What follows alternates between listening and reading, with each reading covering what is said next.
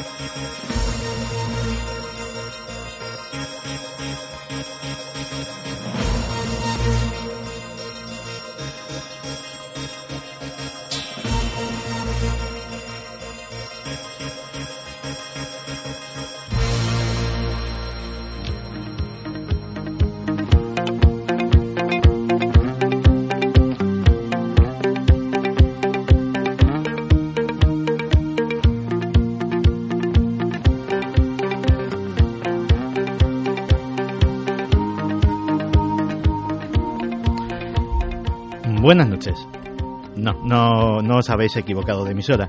Esto es Milenio 3 y yo soy Santi Camacho. Iker y Carmen volverán a estar con nosotros la semana que viene después de haber disfrutado de un más que merecido descanso. No obstante, esta noche estaremos rodeados de muchos amigos. Despega pues la nave del misterio con una tripulación de auténtico lujo.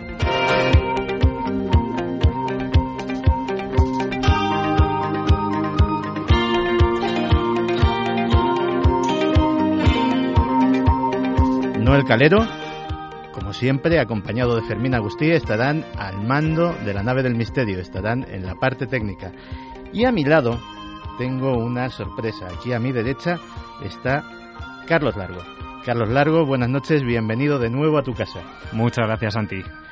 Carlos va a traernos una historia muy interesante en la siguiente hora, pero mientras tanto va a estar pendiente de nuestras vías de contacto a través de las redes sociales que nos recuerdas cuáles son. Sí, por supuesto, como siempre, el correo electrónico milenio3 con número arroba cadenaser.com y las redes sociales, la nave del misterio en Facebook, Twitter y Google Plus. No podía faltar tampoco Javier Pérez Campos. Javier, buenas noches, compañero. Hola Santi, buenas noches. Nos vas a traer una historia, yo creo que de las más terribles, de las más... A mí me ha impresionado que han pasado por, por Milenio 3, ¿no es así? Sí, sobre todo esta temporada. Esta temporada eh, no habíamos visto cosas como las que vamos a ver hoy, por desgracia. Eh, desde tiempos ancestrales se ha utilizado la sangre como una forma de pactar con ese otro lado, con lo divino o en ocasiones con lo demoníaco. En este caso, por desgracia, como decía, eh, tenemos un caso muy reciente en Chile.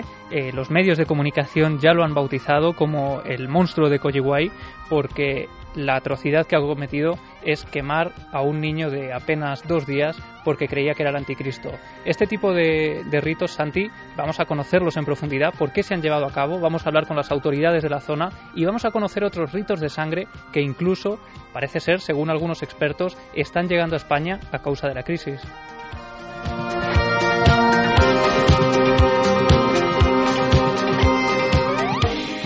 Y a mi izquierda tengo a una muy buena amiga del programa, Clara Taoces, escritora, grafóloga, investigadora eh, y un montón de cosas más. Clara, buenas noches. Hola, muy buenas noches a todos. Clara eh, va a venir a hablarnos, eh, Cristian Galvez la semana pasada nos hablaba de la importancia de los sueños, de los sueños que tenemos todos para mejorar nuestra vida, pero vas a venir a hablarnos de sueños, de una forma de soñar que no es muy conocida por todo el mundo, ¿no es así? En efecto, porque vamos a hablar de sueños lúcidos. Uh -huh. Y esto es algo que sí, hay gente que a lo mejor le suena la palabra y tal, pero no se sabe exactamente qué consiste. Pues aparte de eso, yo le voy a hacer un, un pequeño atraco porque eh, ella ha venido aquí a hablar de sueños lúcidos, pero sé que también eh, de los temas terribles que nos va a comentar Javier Pérez Campos, pues también eh, en su dilatada experiencia profesional, pues también tiene conocimiento y te pediremos tu opinión de alguna de las cosas que vamos a escuchar. Perfecto. Muy bien, pues comenzamos. Antes habías estado tan cerca de lo desconocido. Milenio 3. Cadena Ser.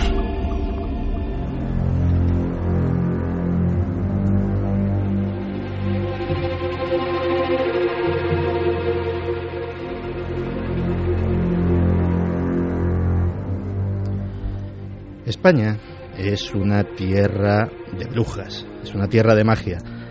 Antes de que llegasen los romanos, de que llegase el cristianismo como religión oficial, chamanes y curanderos campaban a sus anchas por nuestra piel de toro. Y con el paso de los siglos, los diversos pueblos que nos fueron invadiendo, fueron dejando su marca en el ADN mágico de nuestro país que tiene un poquito de celta, un poco de fenicio, algo de romano y bastante más de musulmán de lo que nos gusta reconocer. Todos ellos nos dejaron su magia.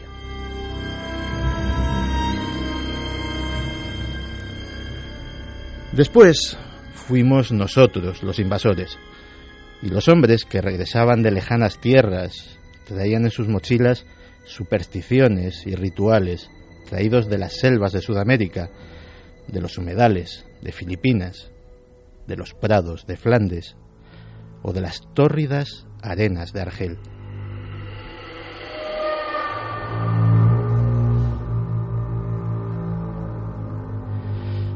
Ha pasado mucho tiempo desde entonces. En tiempos recientes recibimos una nueva oleada de visitantes, una oleada esta vez pacífica y enriquecedora, de gentes que solo buscaban un futuro mejor para ellos y para sus hijos. Y por supuesto, sus maletas también iban cargadas de creencias y ritos ancestrales.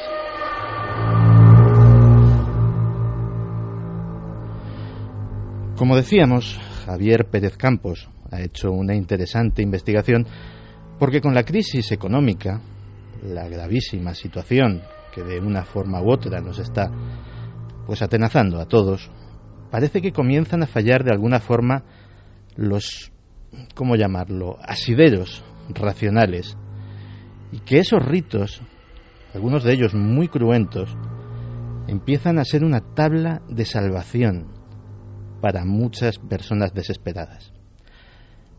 Pero antes de contar lo que está sucediendo aquí mismo, en nuestro país, en nuestras ciudades, Javier Pérez Campos nos va a contar un hecho estremecedor, el hecho estremecedor que nos ha hecho elegir este tema y que sucedió en tierras de Chile. Pues sí, Santi, eh, la noticia ha saltado a los medios hace muy pocos días eh, y de hecho es en realidad el fruto de una investigación de cuatro largos meses de la policía de Chile. Hace cuatro meses se producía la desaparición de un bebé eh, recién nacido prácticamente porque apenas se tenía siquiera constancia, no había sido registrado, eh, no había constancia de él en ningún documento oficial y todo esto tenía una razón de ser. La madre de ese, de ese pequeño era miembro de una secta que actuaba en el centro de Chile. En realidad era una microsecta, podríamos decir, porque eran eh, seis miembros los que formaban parte de ese grupúsculo. Y lo que ocurrió en este caso es que Gustavo Castillo, eh, que es el líder de esa secta, había tenido relaciones con los miembros femeninos de ese, de ese grupo. ¿Cómo suele suceder? Claro, lo que ocurre es que en este caso eh, a esta mujer sí que la, dejó eh, preñada y no hubo forma de acabar eh, con el aborto del bebé porque él lo intentó de algunas formas. De hecho, una de las cosas que llevaban a cabo en esta secta era la ingesta de ayahuasca, ¿no? Para intentar conectar con, con ese otro lado. En este caso lo que ocurrió, Santi, es que eh, al, estar al dejar embarazada a esta mujer, eh, la tuvo encerrada durante esos nueve meses de embarazo para que... Todo el periodo de gestación estuvo encerrada bajo llave esta mujer. Sí, durante todo el periodo porque no quería que nadie tuviera constancia de lo que estaba ocurriendo. Y en ese periodo de nueve meses fue sometiendo a todos los miembros de la secta a una especie de lavado de cerebro intensivo, también a esta mujer, asegurando que el niño que estaba en las entrañas de esa mujer no era ni más ni menos que el mismísimo anticristo.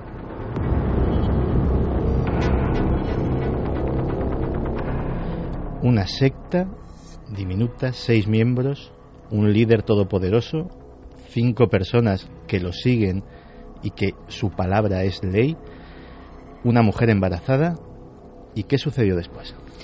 Pues este hombre, que se hacía llamar entre los adeptos de la secta Antares de la Luz, eh, decía que era poco menos que un dios, que un auténtico dios, eh, decía, aseguraba a todos los miembros, y así los convenció Santi durante todo ese periodo de tiempo, que ese niño era el demonio y que tenían que acabar con él, porque según sus propias palabras, cualquier niño engendrado por su, por, por su propia persona tenía esa maldición, acarreaba esa maldición de ser el mismísimo demonio. Y precisamente por eso, cuando la mujer da a luz, ellos eh, se reúnen, se agrupan durante la noche, hacen una enorme hoguera y echan en el fuego eterno eh, a ese niño, a ese pequeño que no tenía eh, culpa de nada y que había nacido solo hace dos días. Me estás diciendo que al bebé recién nacido vivo lo echaron a una pira, lo quemaron vivo. Yo, cuando oí esto por primera vez de tus labios, me pareció increíble. Yo, de hecho, no no conozco algo así en, la literatura de sectas, en todo lo que se ha escrito sobre este tema. La única referencia que tengo de algo parecido son mm, pues los totonacas, que eran eh, pobladores de la zona de Veracruz en México en época precolombina, que sí sacrificaban ritualmente bebés, pero la verdad es que esto es insólito. Clara, a ti ¿Tú tienes algún conocimiento de este tipo de sacrificios rituales en, en época, digamos, reciente? Eh, con tanta frialdad y, tanta brutalidad, no. Lo que pasa es que eh, hay que tener en cuenta a lo mejor que lo que se ha utilizado aquí como símbolo purificador ha sido el fuego, ¿no? El fuego es un símbolo universal que se encuentra en todas las culturas y cuya misión es la de purificar, al igual que el agua, eh, pues, los alimentos o las cosas que se van, a, digamos, a ofrendar. Claro, estamos hablando de un niño, de un bebé vivo. Entonces, quizá ellos pensaron que la forma de purificar, de sacar ese, digamos, mal del bebé era arrojarlo al fuego. Bueno, y para que os hagáis una idea, de hecho, por desgracia, este tipo de rituales, este ritual en concreto, parece que obedece a otra serie de causas, no solo esta, eh, que en realidad parece casi una excusa para deshacerse de un niño que, que este personaje no quería, ¿no? Pero por desgracia sí que hay otra serie de, bueno, de hechos en los que se les quita la vida a estos niños, eh, sobre todo cuando son niños que nacen con deformaciones. Eh, ha ocurrido, por ejemplo, en el norte de Ghana o en el sur de Senegal, se practican este tipo de, rituales en los que es una especie de, brujo el que, bueno, pues haciendo un ritual sobre estos niños recién nacidos prácticamente con esas malformaciones, eh, son capaces, según ellos, de decir si están poseídos por esos espíritus malignos. Y una vez que se certifica por estos chamanes que esos niños efectivamente eh, están poseídos, se les da un brebaje que practican, que solo saben cocinar ellos, estas especie de magos de, África, y que se los ofrecen a esos niños cuando en realidad lo que es es un veneno que acaba con su vida en cuestión de, de segundos, casi de, minutos, ¿no?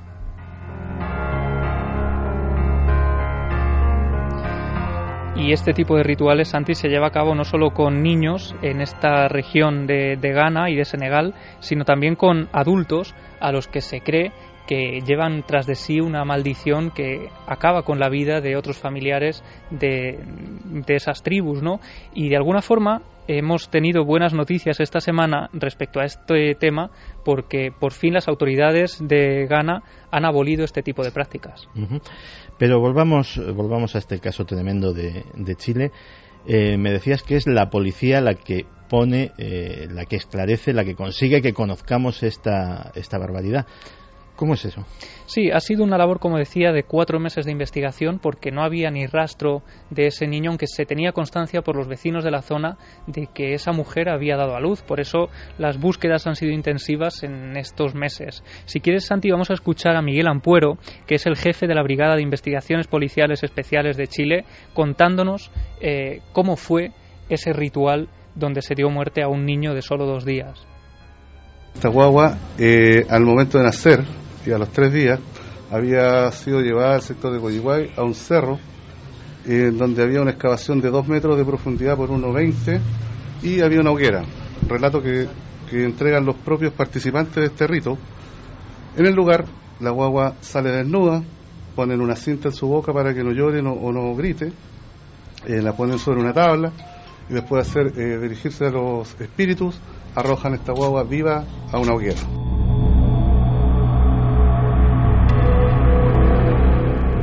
Qué barbaridad. Eh, yo lo que me pregunto es, ¿qué lleva a una madre? A una madre, que es eso? Ahora mismo es el Día de la Madre, todos sabemos perfectamente lo que es una madre, qué sentimientos están, están ahí metidos a por muy ciega que sea la obediencia que se tiene a ese eh, ser abyecto, a ese líder de la secta, a, consentir semejante sacrificio. Bueno, y no solo que lleva a consentirlo, sino a, formar parte de ese ritual, porque ella acompañó a todo este esta especie de rito antiguo y además aceptó a los eh, bueno afirmó a los medios de comunicación unas palabras que tengo aquí cito textualmente toda la comunidad sabía que mi hijo tenía que ser asesinado después de nacer y que había que obedecer a Antares de Luz que es este líder de la secta porque él era Dios y mi hijo el anticristo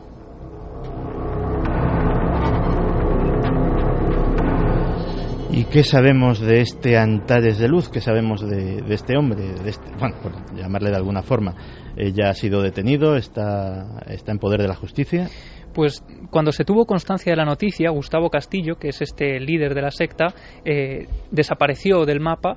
la policía estuvo buscando, haciendo una búsqueda intensiva, intentando dar con él por todos los medios. No había forma de localizarlo y cuando ya tenían acotada la zona, muy cerca de, Santiago, a unos 100 kilómetros de Santiago de Chile, este hombre aparece colgado de una viga, pero eh, no en un lugar cualquiera, Santi, aparece colgado de una viga en una casa, una casa que los, eh, los, los ciudadanos de ese lugar tenían como una casa marcada, una casa donde ya se habían cometido otros crímenes, donde los medios de comunicación incluso aparecen declaraciones de fotógrafos y periodistas que dicen que esa es la casa de los ruidos, porque allí habían eh, fenómenos extraños y todos tenían marcado ese, ese lugar como un lugar de misterio, pues aparece precisamente en ese lugar abandonado hace dos días, precisamente hace nada, el, el 2 de mayo, estaba colgado de esa viga y creen los medios de, comunicación que ha sido por la presión de la policía para intentar localizarlo. Ya casi lo tenían.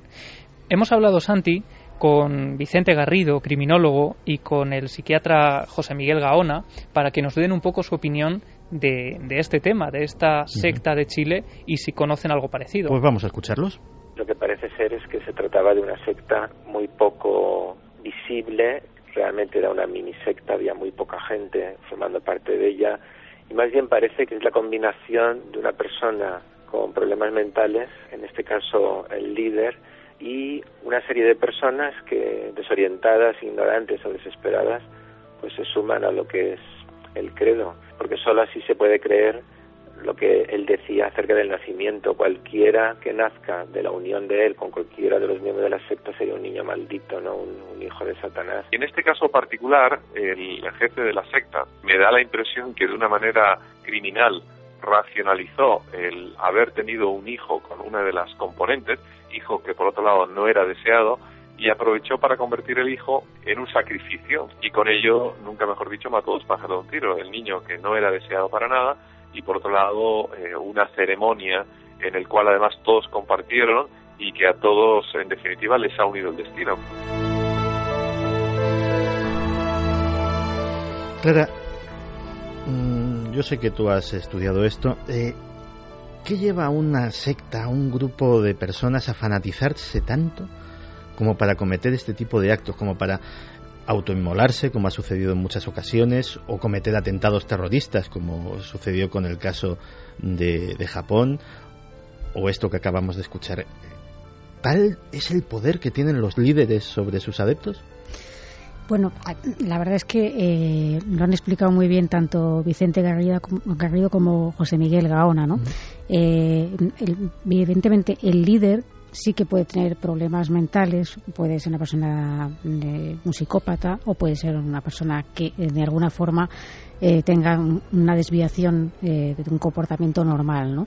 ¿Qué pasa? Que estamos hablando efectivamente de una mini secta, es decir, de un grupo muy pequeño que es más fácil de controlar que un grupo grande, ¿no? Entonces, estamos viendo que ha, habido muchos casos de mini sectas, de mini grupúsculos que solo mantienen contacto entre ellos, es decir, no tienen otras fuentes de información. Exactamente. del entorno. Es una de las formas es aislarles de pues de la información general, de su familia, de sus amigos, de medios de comunicación. Entonces se les va introduciendo, digamos, en una doctrina propia, eh, adecuada para, para el caso, según sea el líder.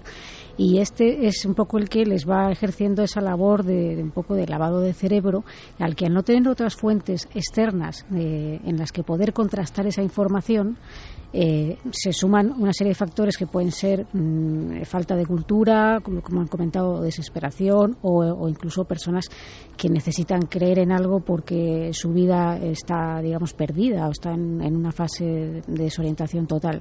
Recordemos muchas veces que las sectas no atacan, no importa si la persona es inteligente, si la persona es sagaz, eh, atacan, digamos, a las emociones. Hay que tener esto muy en cuenta, cualquiera que en principio estemos aquí eh, podemos ser atacados mm, por una secta, eh, entre comillas, si mm, quizá conocen nuestro punto débil. No tenemos estamos en un momento bajo. Un momento bajo y no tenemos otros puntos referenciales, como, como suele pasar muchas veces en estos grupos, que al aislarse de tal forma mm, no puedes contrastar esta información que te está dando el líder, ¿no? Entonces al final se convierte en la verdad.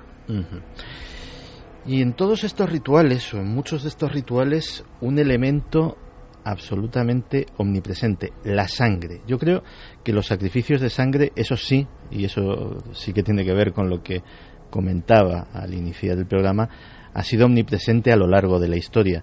Creo que has preguntado también a nuestros expertos sobre el tema. Javi. Sí, hemos hablado también con Vicente Garrido y con nuestro compañero Francisco Pérez Caballero, que es eh, casi un experto ¿no? en la crónica negra también española, sobre el significado de la sangre en este tipo de rituales. Porque ahora, Santi, vamos a pasar a España. Eh, esto ha ocurrido en Chile y desde luego es terrible. En España no se ha dado nada parecido, aunque sí se están empezando a dar rituales eh, exógenos, podríamos decir, que a los que no estamos habituados, que los medios de comunicación no habían escuchado nunca y que sin embargo ahora se están habituando a ellos porque están empezando a proliferar en la península ibérica, eh, pero vamos a escuchar primero a los expertos para que nos cuenten un poco eh, sobre el sentido de la sangre en estos rituales. La sangre ha sido desde siempre un elemento que forma parte de muchos rituales y de muchas ideologías, incluso religiones. Tú piensas que en el cristianismo la sangre de Cristo, ¿verdad?, es el fundamento de la comunión y cualquier actividad que de algún modo quiera ser influyente, impactante o generar una serie de efectos, por lo menos en la psique de otra persona, gana muchas más posibilidades de conseguirlo si utiliza precisamente la sangre, ¿no? La sangre es vital porque todos la identificamos con, la fuerza, con la energía y lógicamente el ver sangre, el que la sangre participe, el consumir sangre, el utilizar ungüentos que nos podemos echar sobre la piel y que contienen sangre de animales, en otros tiempos incluso se ha hablado de sangre humana. Todo esto nos impresiona vivamente, nos recuerda pues esas culturas ancestrales que se han practicado durante muchos siglos.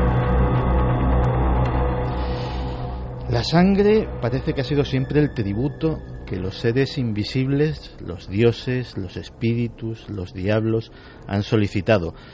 Yo creo que Moisés cuando bajó del monte debió de llevarse una tremenda sorpresa al ver que su Dios le exigía exactamente los mismos sacrificios de sangre que exigían los falsos dioses. Le detallaba con específico eh, detenimiento cómo había que descuartizar, quemar, etcétera, etcétera, las diferentes piezas de los sacrificios, bien fueran corderos, bueyes, etcétera, etcétera. Pero antes de que nos hables de cómo esa sangre y de cómo esos ritos de sangre han entrado en, en nuestro país, eh, Carlos, ¿qué nos tiene que contar eh, nuestros amigos pues de esta historia estremecedora que, que hemos escuchado en la primera parte del programa. Pues desde luego hay comentarios eh, bastante sorprendidos, ¿no? Sorprendidos con esta barbaridad que se ha cometido. Y por ejemplo, eh, Pato comentaba en Twitter barbaridad, locura, fanatismo, lo que escucho ahora mismo en Milenio 3. Cancela Freire, por ejemplo, decía, parece mentira que con lo que se ha evolucionado sigan existiendo este tipo de creencias. Está claro que la evolución sigue sin ser lineal. En algunos grupos parece que se ha quedado estancada hace miles, hace miles de años. Óscar Utrilla nos comentaba, es lo malo que tiene el fanatismo religioso. Me da igual la religión, anteponen a su Dios, a sus creencias, a su sangre, a sus hijos, en este caso cometiendo un delito como este. Silian, qué horror, ¿cómo pueden echar un bebé vivo a una hoguera? No tiene justificación ninguna. Pues la verdad es que no la tiene y, lo cierto es que ese riesgo del fanatismo pues es algo que, que nos acecha en todos los países, en todos los entornos y en todas las culturas. Y parece ser que, evidentemente, como muy bien has dicho, sin llegar a esos extremos, algo de eso empieza a ocurrir, o al menos se empiezan a detectar rastros de que algo de eso empieza a ocurrir en nuestro país. Sí, desde hace unos meses especialmente, eh, hace menos de un año de hecho, los principales medios de nuestro, de nuestro país empiezan a hablar y a mostrar fotografías de gallinas decapitadas, eh, osamentas en pequeños altares, velas y extraños rituales que, como decía antes, los medios de comunicación y los periodistas locales, que son los que se hacen eco de estas noticias, eh, no tenían constancia hasta hace estos meses. Uno de los casos más tremendos, Santi, es el de una santera que apareció, eh, bueno, cuya red se desmanteló en realidad el 9 de abril de este año en Tenerife, porque ella durante varias noches eh, se agrupaba con varias personas que creían que esta mujer tenía la capacidad de, bueno, pues hacer cumplir prácticamente los deseos de estas personas, ¿no? Llevaban a cabo rituales para obtener dinero, eh, rituales eh, de amor o rituales de, para conseguir trabajo, que de hecho son los que más eh, se están llevando a cabo ahora en tiempos de crisis y precisamente esta es una de las razones por las que los expertos aseguran que estos rituales tan extraños y tan desconocidos para nosotros están aumentando ahora por la crisis y ese momento en que muchas personas se encomiendan a cualquier cosa con tal de conseguir dinero, con tal de conseguir trabajo. En este caso, esta santera eh, también fue un trabajo eh, arduo de la Benemérita. Estuvieron durante varios meses trabajando casi infiltrados en ese grupo para poder corroborar que todas las sospechas que tenían eran auténticas y así llegaron a ver cómo esta mujer, por ejemplo, eh, cobraba 700 euros a las personas que acudían. 700 euros. Aquí ya estamos hablando de algo muy diferente. Ya no solo entra en juego eh, esa creencia ritual en magia antigua, por ejemplo, sino la perspicacia de algunas personas para vender eh, pues este tipo de cosas, ¿no? 700 euros a personas que, como muy bien dices, están buscando un trabajo, están probablemente en una situación precaria y cuando les ha fallado todo, les han fallado las instituciones, les ha fallado sus recursos propios, deciden a la desesperada recurrir a la magia y entonces está esta señora, que suponemos que es una estafadora, y le saca 700 euros para qué. Pues ella decía que esos 700 euros no eran para ella, que ella en realidad eh, no cobraba nada por estos rituales, sino para la obtención de materiales, entre comillas, para llevar a cabo esos rituales. Entre esos eh, materiales se encontraban incluso en ocasiones grandes piezas de ganado que llegaban a sacrificar en esos rituales, eh, esos rituales en los que mm, ellos entonaban cánticos, circulaba el alcohol eh, en grandes medidas porque decía ella que era una forma de canalizar y de contactar con ese otro mundo y cuando de repente consiguen eh, entrar en casa de esta mujer para descubrir y ver qué es lo que está ocurriendo, la Guardia Civil eh, se encuentra un escenario tremendo, ¿no? Porque en una de las habitaciones, una de las pequeñas habitaciones de esta mujer, encuentran un pequeño altar del que cuelgan pieles de serpiente, pieles de animales eh, y no solo eso, también osamentas humanas.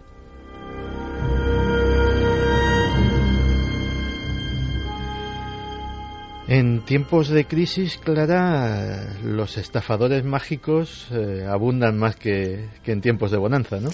Pues sí, sí, sí, sí, esto es así. Eh, hombre, siempre ha habido estafas de, este estilo, ha habido pues gente siempre que ha querido sacar provecho de un poco de la, desgracia de los demás, exigiéndoles unos tributos, unos dineros que precisamente es lo que están buscando obtener, lo cual es un, poco un contrasentido, ¿no?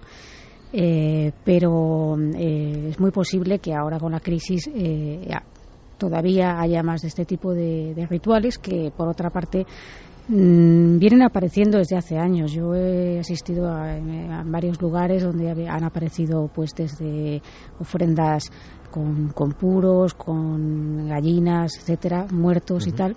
Eh, lo de los huesos humanos es posible que se hayan desenterrado para cumplir algún cometido, entra dentro de, no estamos hablando de satanismo ni nada de esto, sino de cultos, digamos, que vienen sincretizándose, son cultos eh, muy propios, por ejemplo, de Cuba, de Brasil, como la santería, el candomblé, el catimbó, son mm, religiones que se han sincretizado y más aún cuando, eh, pues bueno, parece ser que llegaron muchos inmigrantes aquí a España, cosa que ahora está haciendo al revés, están marchando, ¿no? Pero en esa gran oleada es cuando empezaron a detectarse y es muy posible que ahora con, la crisis la gente en, situaciones desesperadas cuando no encuentre respuestas de otro tipo eh, decida acudir a, a rituales que en principio yo desaconsejo claro y es que eh, aquí somos eh, absolutamente eh, partidarios de la libertad religiosa de cada uno. Puede ser practicante de la religión que le apetezca, del vudú, del candomble, de la santería, pero siempre y cuando eso no choque con el Código Penal, no implique una estafa o no implique una profanación de cadáveres, porque sabemos de dónde salieron los huesos que tenía esta señora en, sus altares. Sí, cuando la Guardia Civil empieza a investigarla y a seguirla con el máximo sigilo, descubren que esta mujer se adentra en el cementerio de Santa Lastenia, en la población de Icod, en Tenerife, y es allí donde obtiene estos huesos que ella va utilizando para esos ritos, en los que también estas personas que acuden a los rituales eh, llegan a cortarse, a hacerse cortes profundos con unos, con unos machetes que llevan especialmente para esos rituales. Para ofrecer su propia sangre. Para ofrecer su sangre a esos dioses o a, esos santos a los que se encomiendan o a los que esta mujer dice encomendarles para obtener lo que ellos necesitan o lo que ellos piden.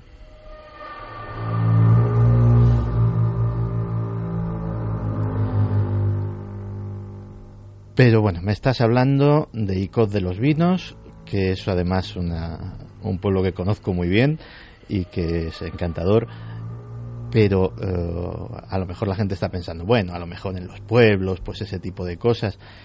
En grandes capitales, Madrid, Valencia, etcétera, etcétera, ¿se ha detectado ese tipo de, de presencias inquietantes?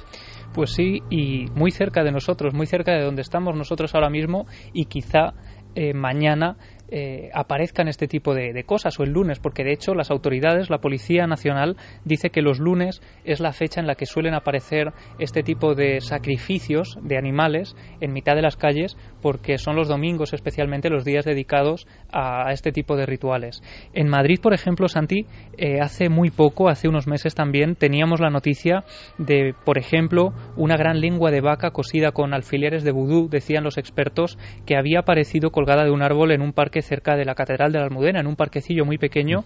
Había sido Almudena Montero, una mujer, una vecina que paseaba su perro muy temprano por la mañana, la que se había encontrado con, esta cosa tan extraña. Una lengua de vaca eh, eh, clavada a un árbol con alfileres clavada a un árbol y con varios alfileres eh, puestos en el interior de la lengua Mm, en una forma un tanto extraña, como digo ella, Almudena automáticamente llama a las autoridades, hace fotografías de esa lengua y la lleva a varios expertos para ver bueno, qué sentido puede tener eso allí puesto. Y le dicen efectivamente que puede tratarse de un ritual de vudú por esos alfileres que lleva sobre la lengua. Pues Pero Mira que el tema del vudú yo, yo lo he investigado. Eso en concreto de la lengua de vaca a mí no me ¿Tú tienes noticia de algo parecido, Clara? No, no, no, no. Lo que, lo, que se me ocurre un poco pues es eh, que se haya deformado, ¿no?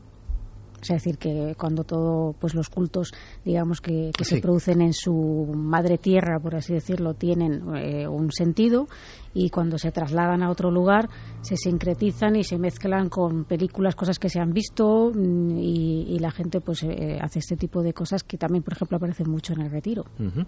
Y en Madrid siguen pasando cosas, ¿verdad? Sí, efectivamente, como dice Clara, en el Parque del Retiro es una de las zonas clave donde cada lunes prácticamente eh, los equipos de limpieza se encuentran cosas similares. Gallinas decapitadas, por ejemplo, eh, la zona de Madrid Río o la zona de la Casa de Campo, efectivamente suelen ser eh, parques, porque son sitios mm, que se consideran casi de donde hay más facilidad ¿no? de, llegar a, ese, a esa deidad a la que se trata de contentar con esa serie de, ofrendas.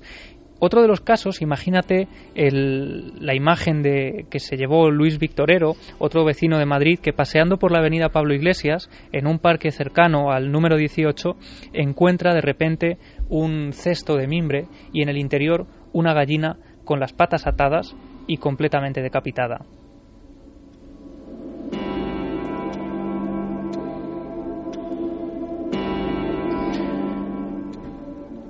Y estos hechos la policía los investiga y tiene alguna sospecha, tiene algún indicio de quiénes pueden ser los, los perpetradores de, de estas cosas que, bueno, que no sé si en el fondo son delito o no son delito.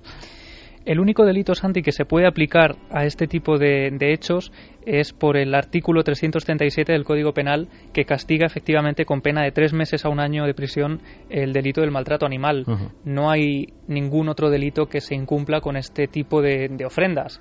Pero la policía efectivamente hacía declaraciones a algunos medios de comunicación a raíz de este tipo de hallazgos y aseguraba que estos ritos eh, vienen siendo cada vez más habituales debido a la crisis y que ellos casi podrían trazar una línea paralela a esa evolución no tan eh, tremenda de, la crisis económica y también de valores que estamos viviendo y esos, eh, esos esas creencias que van cada vez ganando más adeptos precisamente por eso, ¿no? porque la gente se encuentra perdida y necesita cualquier tipo de apoyo, se, se encomienda cualquier cosa. Y de hecho, eh, una de las teorías que también apuntaban y que yo me he quedado muy sorprendido porque no las conocía es que eh, hay muchos inmigrantes africanos y latinoamericanos que tratan de asustar y atemorizar a algunas de sus víctimas. Puede tratarse de ajustes de cuentas eh, de bandas latinoamericanas o también, y esto es lo, lo que llama la atención, eh, pues grupos de, prostitución eh, que los proxenetas utilizan este tipo de, rituales eh, de vudú, por ejemplo, en los que algunas de las mujeres creen fervientemente para mantenerlas dentro de ese negocio y tenerlas extorsionadas. Eso sí te lo, te lo puedo comentar porque lo conozco. para que te hagas una idea, en nuestra ciudad, en nuestro país, en todo, casi todos los países, hay miles de mujeres que desgraciadamente pues practican la prostitución siendo verdaderas esclavas sexuales, siendo esclavas manejadas por mafias. Eh, cuando vemos a una mujer del este, cuando vemos a, una mujer de, ascendencia eslava, lo más normal es que esas mafias pues eh, la amenacen físicamente a ella o a sus familiares, etcétera, etcétera. Pero cuando estamos hablando de, mujeres generalmente senegalesas, pero también de otros países del África subsahariana, eh, llama mucho la atención que curiosamente, según estas redes de, verdaderos tratantes de esclavos del siglo XXI, pues eh, sean posiblemente las, eh, las prostitutas más dóciles. Y son las más dóciles porque las tienen atemorizadas con la magia. Las cogen eh, muestras de su pelo, cogen muestras de sus uñas, hacen esos muñecos de esos muñecos de vudú y sencillamente son dueños no solamente de sus cuerpos, sino de sus almas. O sea, el hecho de querer fugarse queda absolutamente descartado porque saben o piensan, y en la magia eh, lo que uno crea que le puede pasar, la sugestión es muy importante, piensan que a poco que se hayan alejado, a poco que no estén localizables un día, el mago, que a su vez es el proseneta, va a hacerlas sufrir una agonía horrorosa e interminable que al final terminará en la muerte.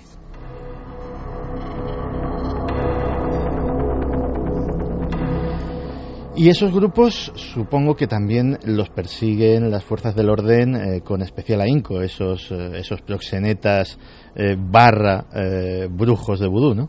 Sí, y de hecho, si seguimos esa tremenda estela macabra ¿no? de hechos parecidos, en el mapa de España llegamos a Málaga. En Málaga, hace también solo eh, un par de semanas, eh, caía una red que empleaba este tipo de ritos de vudú para obligar a mujeres a, prostituirse. Ocurría con mujeres que venían desde Nigeria, eran captadas por esta organización y desde allí, en Nigeria, las obligaban a jurar fidelidad a este tipo de, organizaciones comiéndose el corazón crudo de una gallina y diciendo que, de esta forma pues entraban a formar parte de esos rituales de brujería en que se comprometían a, no mm, huir, a no escaparse de las garras de esos brujos, ¿no? que, como tú decías, tenían ya el control de sus propias almas, como ellas creían.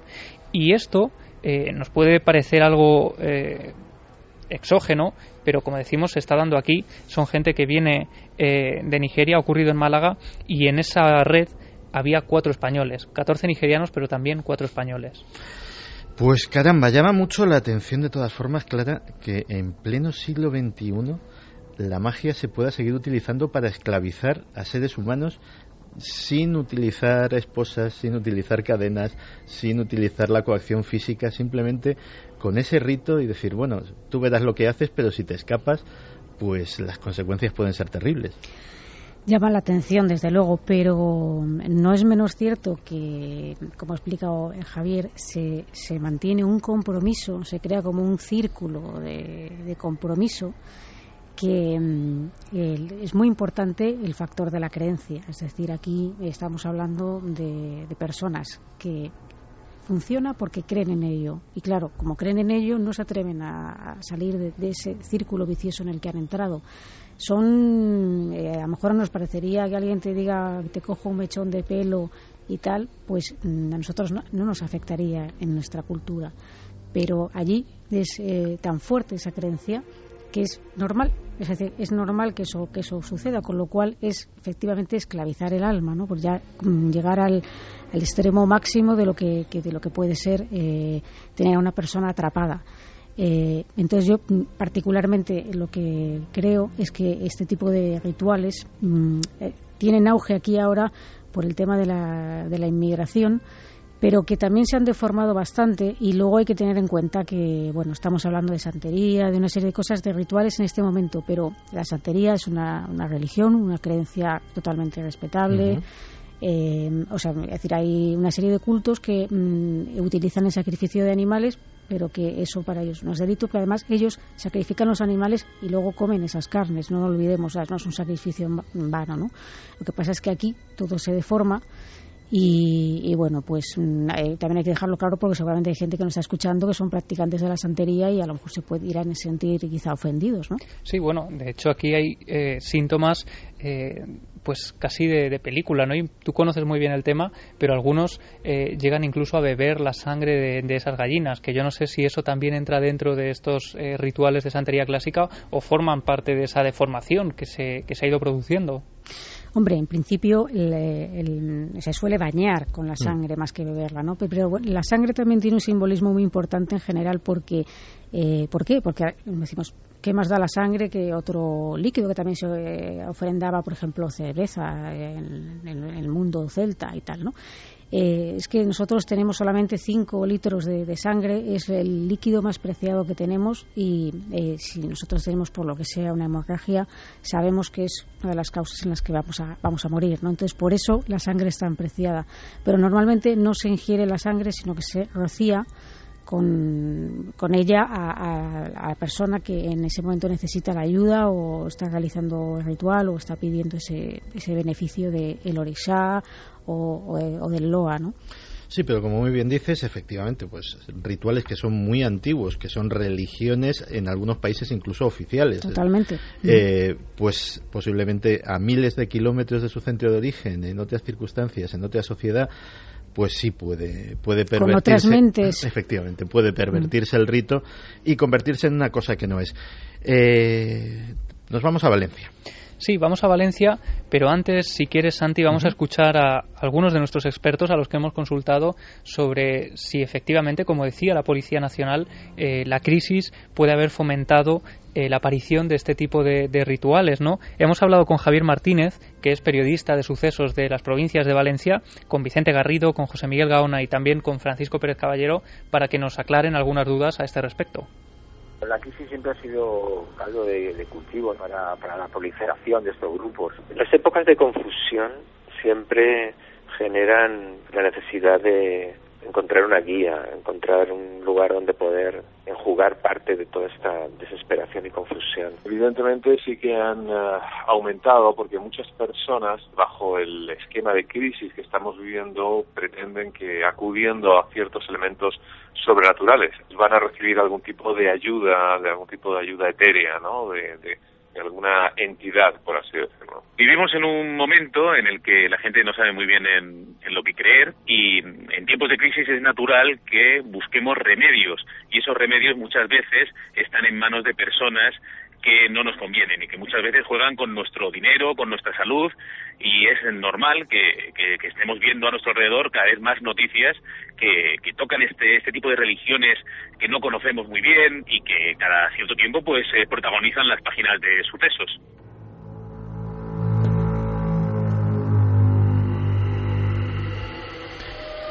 ¿Qué ha pasado en Valencia, Javi? Pues como decías, eh, hace poco, hace dos meses, aparecía un titular en las provincias, eh, un artículo firmado por Javier Martínez, con quien hemos hablado al respecto, eh, que decía un ritual satánico con gallinas decapitadas.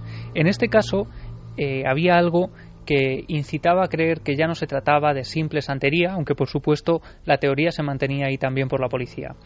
Se encontraron también en una mañana de un lunes tres gallinas decapitadas, una paloma muerta y un pequeño cuenco de barro con sangre coagulada. Lo que ocurre en este caso, quien da la voz de alarma es una mujer que a las 9 de la mañana está llevando a sus hijos a un colegio. El colegio está muy cerca del lugar donde se encuentra todo esto y tal es el revuelo que se arma que todos los niños eh, se arremolinan en ese sitio, muchos con teléfonos móviles empiezan a fotografiar eh, ese, eso que tanto extraña a la gente y se arma tal revuelo porque los padres, imagínate la indignación al decir que cómo sus hijos pueden estar viendo algo tan tremendo, ¿no? Automáticamente llega allí la policía, eh, recogen las muestras y, descubren, hacen fotografías de todo lo que, lo que encuentran allí e y empiezan a investigar. Si quieres vamos a escuchar a Javier Martínez eh, contándonos un poco cómo se produce este hallazgo. Una mujer que estaba paseando por un, bueno, es un parque que hay cerca de, de la fuente de San Luis, encuentra tres gallinas decapitadas, una paloma muerta y un pequeño cuenco de, barro con sangre cuajada. Todo parece indicar que eran los restos de un ritual. Había dos hipótesis, una de que se trate de, un rito africano y la otra, la, la que ha cobrado más fuerza, es que fuera un ritual satánico, porque las cabezas de, de las gallinas aparecieron envueltas en un papel donde pintaron algunos símbolos satánicos.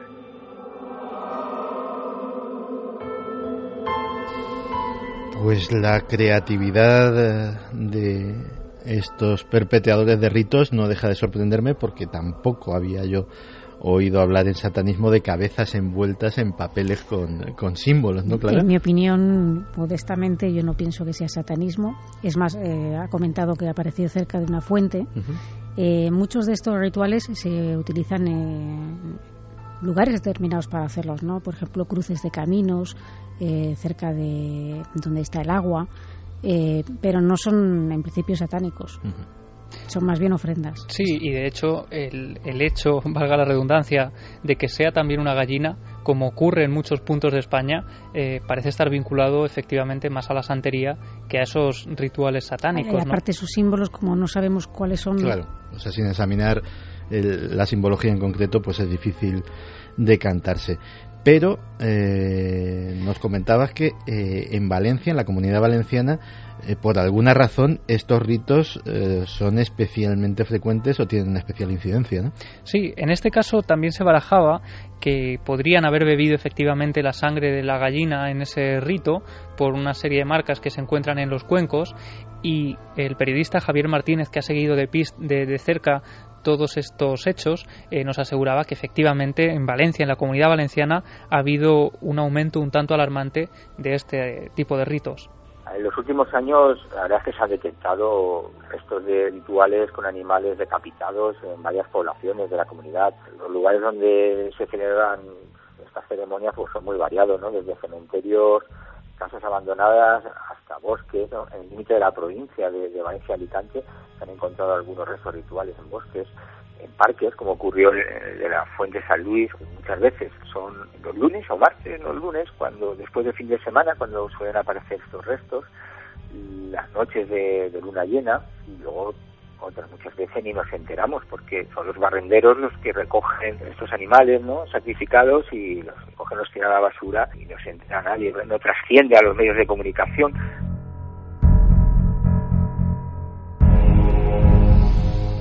Claro, la comunidad valenciana siempre ha tenido una extraña fama eh, los que llevamos años dedicándonos a esto lo sabemos, de ser muy propensa a todo este tipo de creencias mágicas. ¿Hay alguna razón para ello? Pues mm, no lo sé exactamente, pero sí es verdad que, en la comunidad valenciana ha habido multitud de casos bastante extraños de todo tipo que mm, sí que es verdad que se habla de que existiría un hipotético triángulo ¿no? que, formaría junto con, Palma de Mallorca y con Turín pero realmente no sé si esto deja de ser parte de, la leyenda negra eh, o quizá el clima mediterráneo favorezca que, en, es decir, si tú sales a la calle a hacer una, a lo mejor te da un poco de pereza si hay dos grados bajo cero. Puede influir. De todas formas, fíjate si, si, si tiene fama que en la época tremenda época de la ruta del bacalao, ya se hablaba de una cosa que era el satanismo ácido, que era básicamente eh, como igual que hacen los, eh, los narcosatánicos de, de zonas como México, zonas como Colombia, que se de alguna forma hacen rituales para protegerse de la policía, rituales vendiendo su alma al diablo o pactando con la Santa Muerte, etcétera, etcétera, los eh, traficantes de sustancias químicas como el éxtasis, el MDMA y todas estas, pues habrían copiado de alguna forma la fórmula y también harían sus ritos. En fin, ritos y crisis. Eh, espero que, que sea simplemente una serie de anécdotas y, que, bueno, en esta situación tan tremenda, pues no tengamos encima que, enfrentarnos a una oleada de, irracionalidad mayor de la que ya estamos viviendo a diario en los telediarios. Pasamos a otra cosa, pero antes vamos a, saber qué es lo que opinan nuestros amigos, nuestros oyentes de todo lo que hemos escuchado. Vamos a recordar esas vías de contacto, Santi, eh, milenio3 con número arroba cadenaser.com, nuestro correo electrónico y por supuesto la nave del misterio en redes sociales, en Facebook, en Twitter y en Google Plus. Pues mira, por ejemplo, Pedro Cabrera nos escribió un correo electrónico haciendo referencia a ese ritual de la lengua de vaca y nos decía que para él cree que es un ritual de santería o palo mayombe, para evitar que cierta persona hable de algo puede que en un juicio, para que no preste declaración. Luis González nos decía que en Barcelona cuelgan pollos muertos aleatoriamente. ¿Es posible, es, vamos, pregunta si es, hay posibilidad de que sea un rito sectario? Colgar pollos muertos aleatoriamente o puede ser simplemente una, una, tontería como hay tantas, como los que colgaban zapatillas de los cables de teléfono. Vaya usted a saber. Bueno, lo interesante sería también observar el escenario en el que aparecen este tipo de, mm. de ofrendas, porque como nos decía Javier, en los lugares donde el agua fluye, por ejemplo el Manzanares, es uno de los sitios donde aparecen con mayor frecuencia. En Valencia ocurre a orillas del río Turia. Pues no estaría mal eh, saber si ocurre en parques o en lugares donde hay esas corrientes de agua que todas las culturas han asociado como lugares de contacto, ¿no? Hay muchísima gente que nos sigue escribiendo desde sus ciudades, mm, pues escribiéndonos, diciéndonos lo que se ha encontrado cerca de su casa. Por ejemplo, Eva Palomares nos decía, vivo en una calle cercana a Pablo Iglesias de Madrid. Hace unos años, al bajar a pasear a mi perra por las mañanas, me encontraba en cada esquina pollos decapitados. Aquello me horrorizó y duró cierto tiempo. Eh, Aurora Techera dice, buenas noches, acá en Uruguay eso de las gallinas muertas y cabezas de cabras es muy común. Se encuentran todos los días en casi todas partes del país. Se dejan en papeles rojos con velas, frutas y, por ejemplo, Zulema también nos decía que en Denia hay varios santeros o curanderos y nunca cobran. El que realmente tiene algún poder lo respeta y el que cobra estafa. Como ves, tenemos opiniones variadas, eh, también acerca de la santería y, por ejemplo, para terminar, si te parece, Cristina nos dice que en Tenerife cada vez se están dando más casos de estafa alrededor de creencias religiosas. Se aprovechan de la vulnerabilidad. Pues eh, sí, por lo menos podemos servir para que alguien, por desesperado que esté, eh, pues no caiga en las redes de uno de estos desaprensivos que eh, no busca más que sacarle ya los pocos dineros que le quedan en su menguada economía, pues algo habremos hecho esta noche. Seguimos con temas más amables. La sonda Cassini de la NASA ha captado un huracán gigante en Saturno de un color granate. El ojo de la tormenta mide 2.000 kilómetros de ancho, 20 veces más grande que uno medio en la Tierra, y se encuentra además dentro del misterioso hexágono del planeta. En el borde exterior de la tormenta, los vientos llegan a soplar a 150 metros por segundo, cuatro veces más rápido que los vientos huracanados en la Tierra, y la tormenta se mantiene estática, ya que según el investigador Kunio Sayanagi de la Universidad de Hampton, el huracán no tiene sitio a donde ir y por eso se ha quedado atascado en el polo. Los científicos creen que este enorme ciclón se ha ido fraguando desde hace años y creen que estudiándolo en profundidad podrán llegar a conocer mejor los huracanes de la Tierra.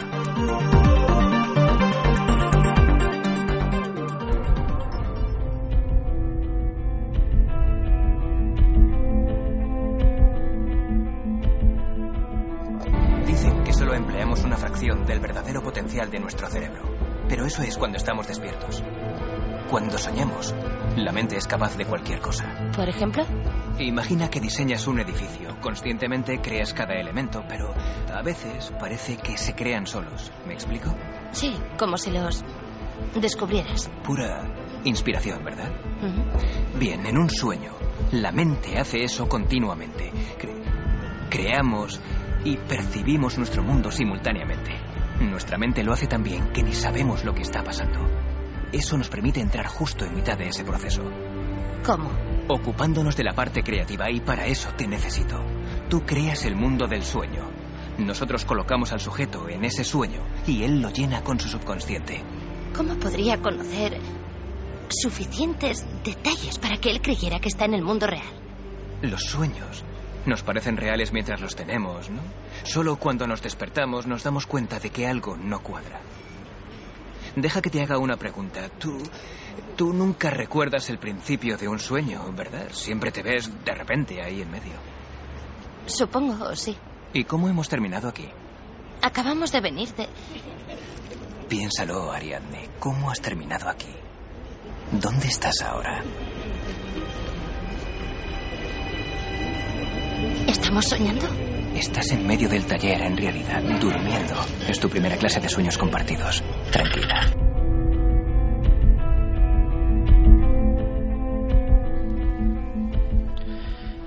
Acabamos de escuchar un fragmento de Origen, una de las genialidades salidas de la mente de Christopher Nolan. La mayoría de vosotros, cuando terminéis de escuchar Milenio 3, o puede que antes, si no lo hacemos lo bastante bien, eh, os volveréis a internar, como cada noche, en un reino que no por transitado es menos desconocido, el reino de los sueños. Es un mundo en el que pasamos un tercio de nuestra vida y que sin embargo guarda celosamente sus secretos. La mayor parte de lo que soñamos jamás llega a nuestra mente consciente. Otras veces tenemos un breve atisbo, un flash de lo que hemos vivido tras esa barrera. Un atisbo que para cuando salimos de la ducha o terminamos de cepillarnos los dientes, pues ya ha caído en el olvido y ha desaparecido para siempre. Son muy pocos los sueños que recordamos en detalle, pero ¿creéis que tiene necesariamente que ser así? Edgar Allan Poe escribió que todo lo que vemos no es sino un sueño dentro de un sueño. ¿Os imagináis lo que sería cerrar los ojos con el mismo propósito, con la misma intención con la que vamos a una sala de cine o conectamos nuestra consola de videojuegos? Convertirnos en onironautas, viajeros, exploradores de un reino inmenso, el reino de nuestra propia mente. ¿Suena demasiado bonito para ser verdad? Pues puede que no sea así. Muchos nos lo habéis pedido y hoy vamos a hablar de los sueños lúcidos.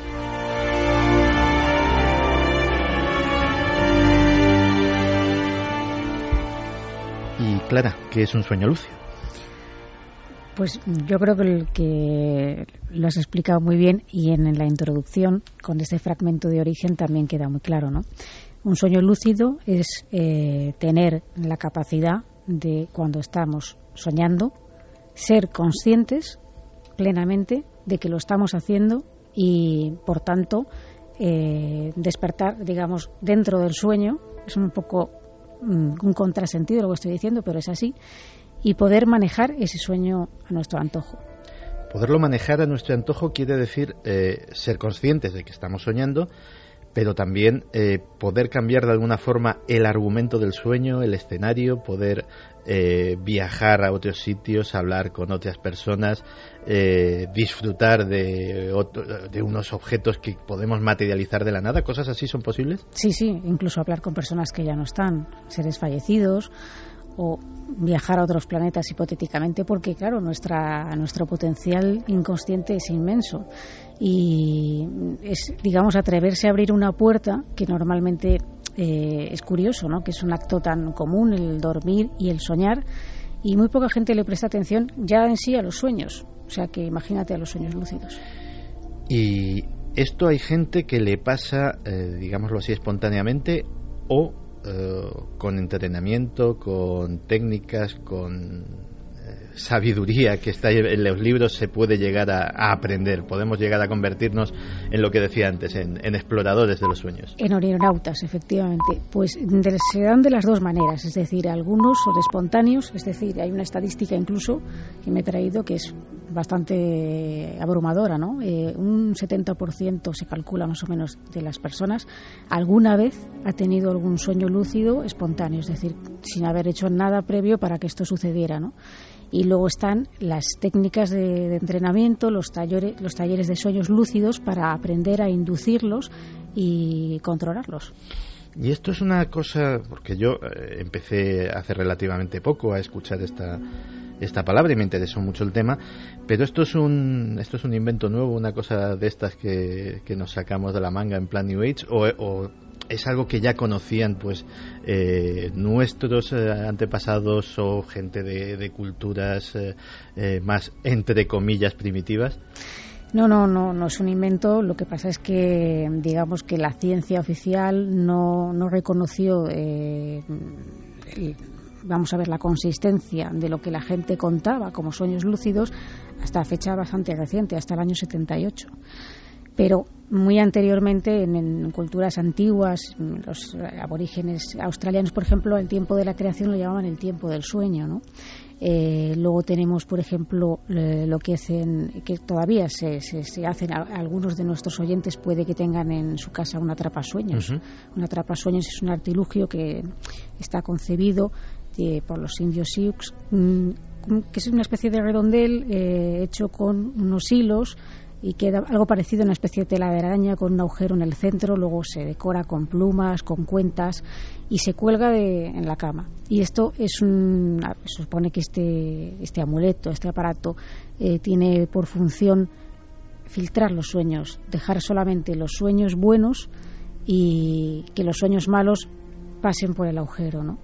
Eh, hay una anécdota, por ejemplo, de Richie Valens, o sonará como de cantante de la bamba, efectivamente, pues en la película de La Bamba, donde cuenta su vida, eh, Richie Valens al parecer tenía uno de estos atrapasueños porque él de niño había tenido un sueño horrible en el que se caía un avión y en, un colegio, en su colegio vamos, y se salvaba de milagro y esto sucedió y posterior tenía este aparato lo tenía se lo habían dado para protegerse porque él tenía mucho miedo de los sueños y en general de los aviones y curiosamente eh, hay un momento de la película en el que el atrapasueño se rompe y esto simbolizando un poco que su vida va a cambiar a partir de aquel momento y efectivamente Richie Valens pues mm, como sabemos falleció en un accidente de, avión. Pues todo esto suena muy divertido pero eh, puede ser útil, es decir, mm, uno puede decir, no, pues voy a intentar entrenarme en esto de los sueños lúcidos, pues yo qué sé, para convertirme todas las noches en James Bond y conducir coches estupendos y ligarme a señoras maravillosas y ir a los casinos más lujosos del mundo. Pero puede tener utilidades, utilidades prácticas, eh, más allá del mero ocio onírico, por llamarlo de alguna forma. Sí, hombre, está claro que, el, que el, aquí lo tentador, lo atrayente es el ocio onírico, efectivamente, ¿no? El encontrarte en lugares eh, extravagantes, lugares que de, exóticos que te apetece eh, ver o hablar con personas que, que, te, que te, interesa hablar eh, eh, que no, no, vas a llegar a hablar nunca probablemente no pero sí hay una parte digamos mmm, que, que, es la para mí realmente la única que, que debería de ser eh, tratada en este sentido o debería de hacerse con este fin, es mi opinión, ¿no? uh -huh.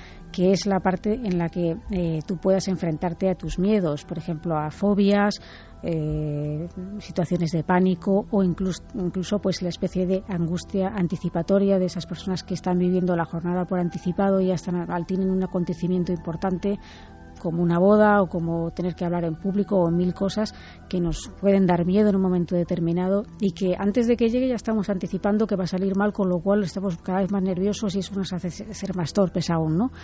Eh, todo eso, si se controla el sueño lúcido, tú puedes, eh, digamos, enfrentarte a ello en un escenario controlado porque sabes que nada te va a pasar, no pasa nada por tocar la araña si te da miedo y no pasa nada si en un momento determinado tienes que acercarte a una persona que te gusta y decirle me gustas, porque a lo mejor tienes un miedo a, eh, terrible a esto, ¿no? por una timidez.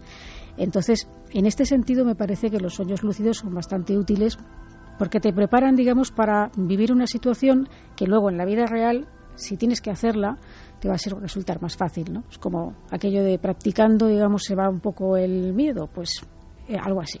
Fíjate que hace, eh, hace un tiempo vi, vi, un documental precisamente sobre sueños lúcidos en el que daba testimonio un eh, ingeniero de la NASA.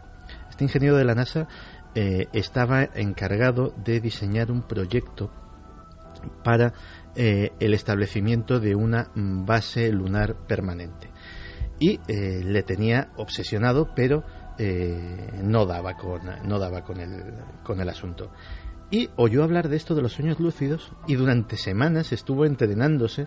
¿Para qué? Porque él pensaba que en los sueños podría encontrar la solución. Él tenía todos los datos, todas las estadísticas, todas las tablas, toda la tecnología disponible, pero no sabía cómo juntar el puzzle. Y entonces, eh, cuando se sintió preparado, tuvo el sueño. Y soñó con la luna y soñó con su base y sobre todo soñó con cómo la iba a construir. Y soñó con robots. Soñó con unos robots tripulados desde la Tierra que iban a ir ensamblando sobre la superficie lunar, eh, robots con, eh, movidos por orugas, nada humanos, pero sí muy prácticos para esa tarea, y que iban a ensamblar esa base lunar. Cuando presentó su proyecto en la NASA, todo el mundo dijo que era lo más creativo, lo más interesante y sobre todo lo más viable que se había hecho nunca sobre el tema de la base lunar.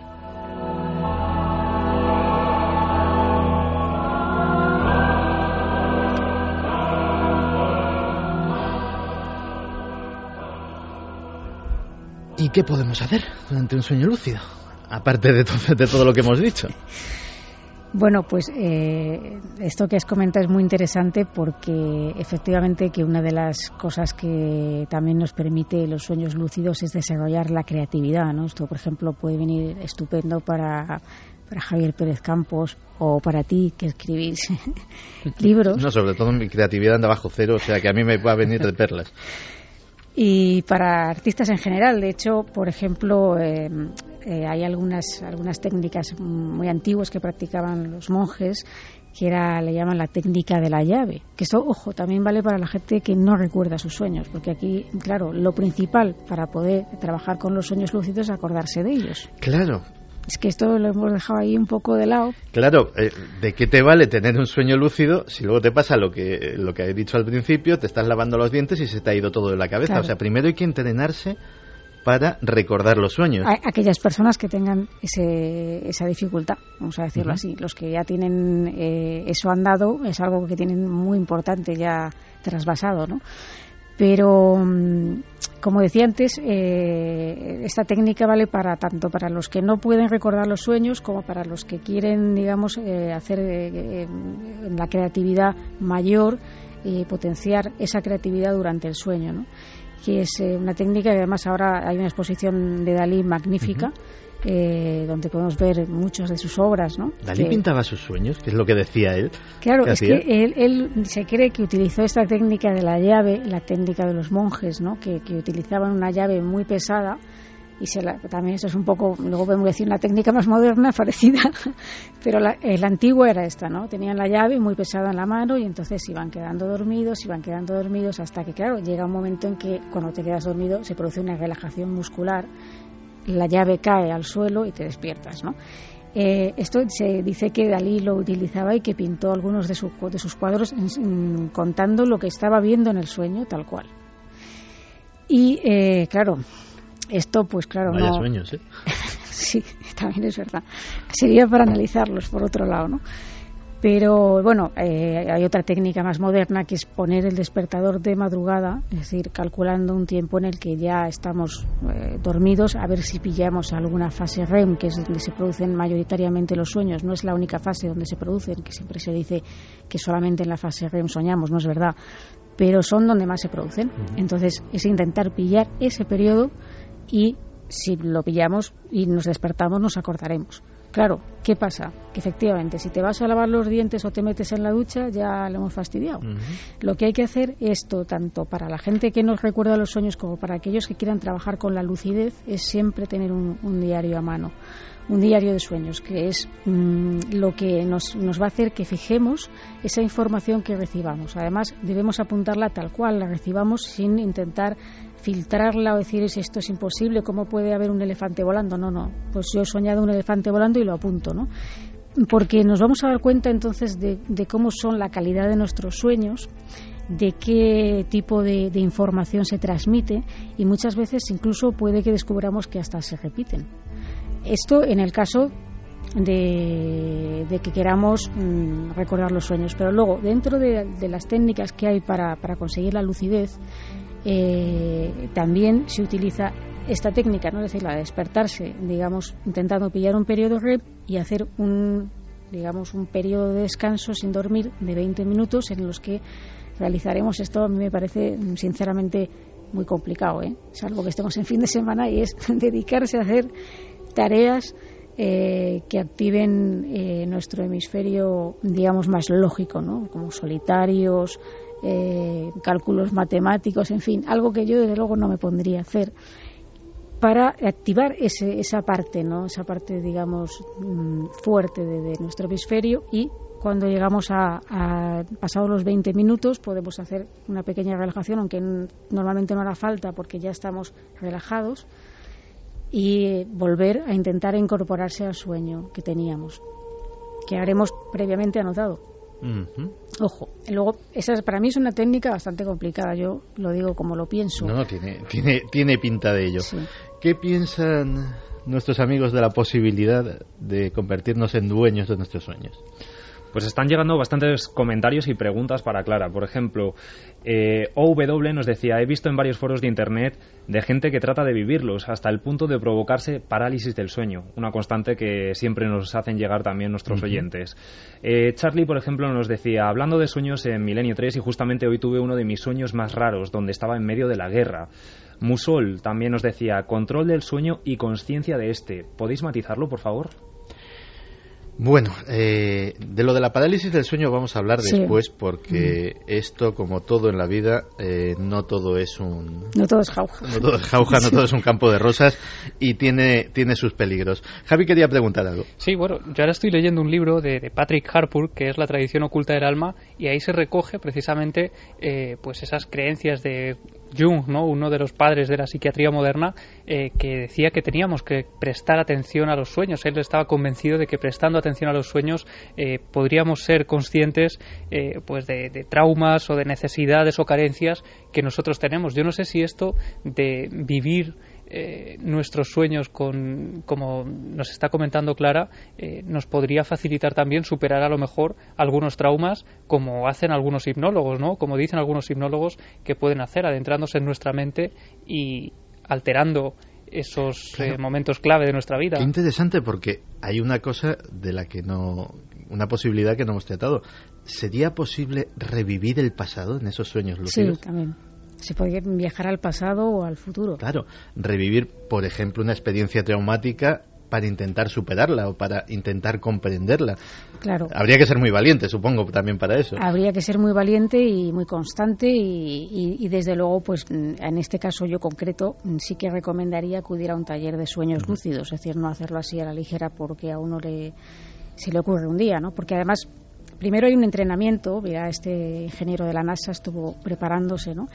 Pero sí que se puede revivir ese episodio, es decir, pues alguien que tuvo, yo que sé, por ejemplo, un accidente y ahora tiene miedo a, los coches, a conducir, pues mm, como en los sueños todo es posible, eh, nosotros en ese diario de sueños que, que debe llevar el orinonauta, también mm, eh, se debe intentar preparar, o sea, no solamente durante el momento antes de irse a dormir o cuando te despiertas, cuando has de anotar las cosas, sino es un poco vivir la jornada pensando en ese, en ese sueño, en ese episodio que quieres intentar resolver y entonces eh, apuntar en un papel una frase corta y concisa, pero directa de lo que quieres eh, resolver, el problema que, que tienes y repetírsela varias veces a lo largo del día y antes de acostarse también, incluso tenerla cerca de la mesilla y, dormirse repitiéndola como si fuera un mantra, ¿no? Para ver en qué momento, si nosotros estamos fijando en esa atención, en ese problema, a lo mejor el primer día no, el segundo no, puede que al mes siguiente o cuando sea, depende de las personas,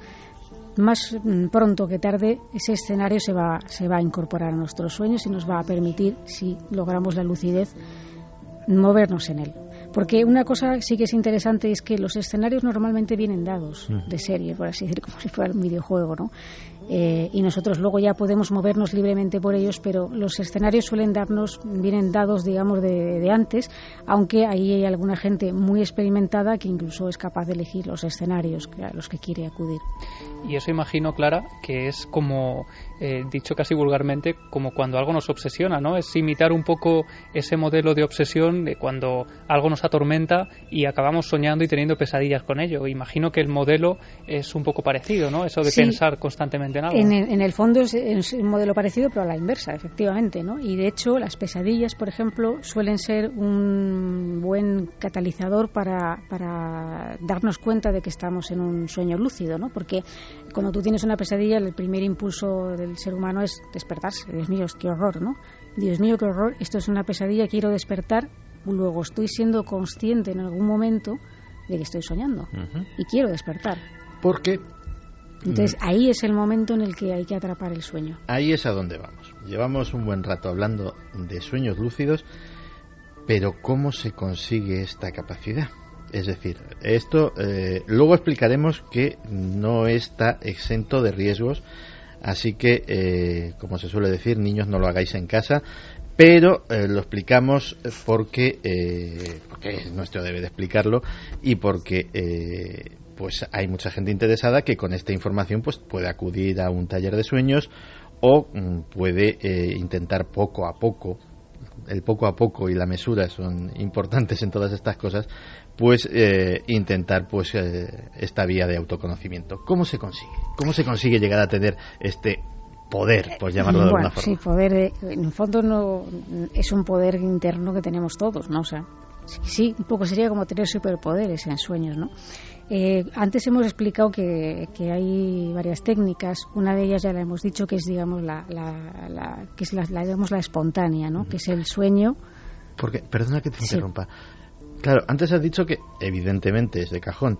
Eh, el primer paso es acordarse de los sueños, pero supongo que el segundo es saber que estás dormido cuando tienes el sueño. El segundo es saber que estás soñando. O sea, es, decir, eh, entonces, ¿qué ocurre? Nosotros, eh, a lo largo del, sueño, digamos, lo que es el sueño, no del sueño, lo que soñamos, sino del sueño, como, como elemento fisiológico, atravesamos diferentes fases. ¿no?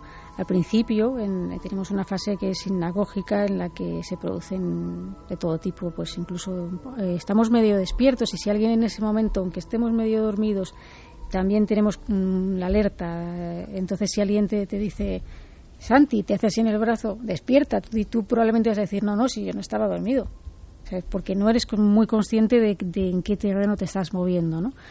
Em, luego hay un sueño ligero, luego hay un sueño más profundo, que es donde se produce, digamos, la mayoría de los sueños, que es la fase REM, y luego hay un sueño mucho más profundo, ¿no? Y luego del sueño profundo ese se pasa otra vez a la fase REM y se repite todo el ciclo con un breve despertar. Entonces, eh, sabiendo un poco cómo son estos ciclos, mm, eh, lo que hay que hacer es eh, intentar tener la conciencia con, mm, como decimos, una serie de técnicas. Esas técnicas mm, para saber que estamos soñando, por así decirlo, primero eh, tenemos que tener asegurado un buen sueño, ¿no? es decir, eh, debe haber comodidad donde vayamos a estar, espacio suficiente, poca luz o ninguna, y nosotros tenemos que estar tranquilos y relajados y saber que nadie nos va a molestar en ese momento. ¿no? Eh, luego hay unos preparativos previos, por ejemplo, no consumir cafeína, té, chocolate, alcohol, excitantes eh, tampoco tabaco y bueno pues fármacos mm, nadie vamos a decir que deje de tomar los fármacos que, le, que toma pues no. pero sí que es verdad que algunos fármacos producen insomnio y otros te, introducen en un sueño tan profundo que hay ni conciencia ni nada, ¿no? Eh, entonces, bueno, digamos que es como eh, un viajero, el aeronauta es un viajero que se prepara para un viaje espacial, por así decirlo, entonces tiene que tener una serie de de parámetros que le, que le ayuden a conseguir ese, ese buen sueño. ¿no? Luego mm, se puede potenciar también con una serie de alimentos con, que, digamos, nos, nos eh, producen un, un, sueño mucho más profundo, ¿no? Por ejemplo, la leche, ¿no? La leche se habla de tómate un vasito de leche por la noche calentita, no sé qué. Una tilita. o una tila, una manzanilla, o algún infusión relajante también ayudan a, a entrar en, en, ese buen sueño.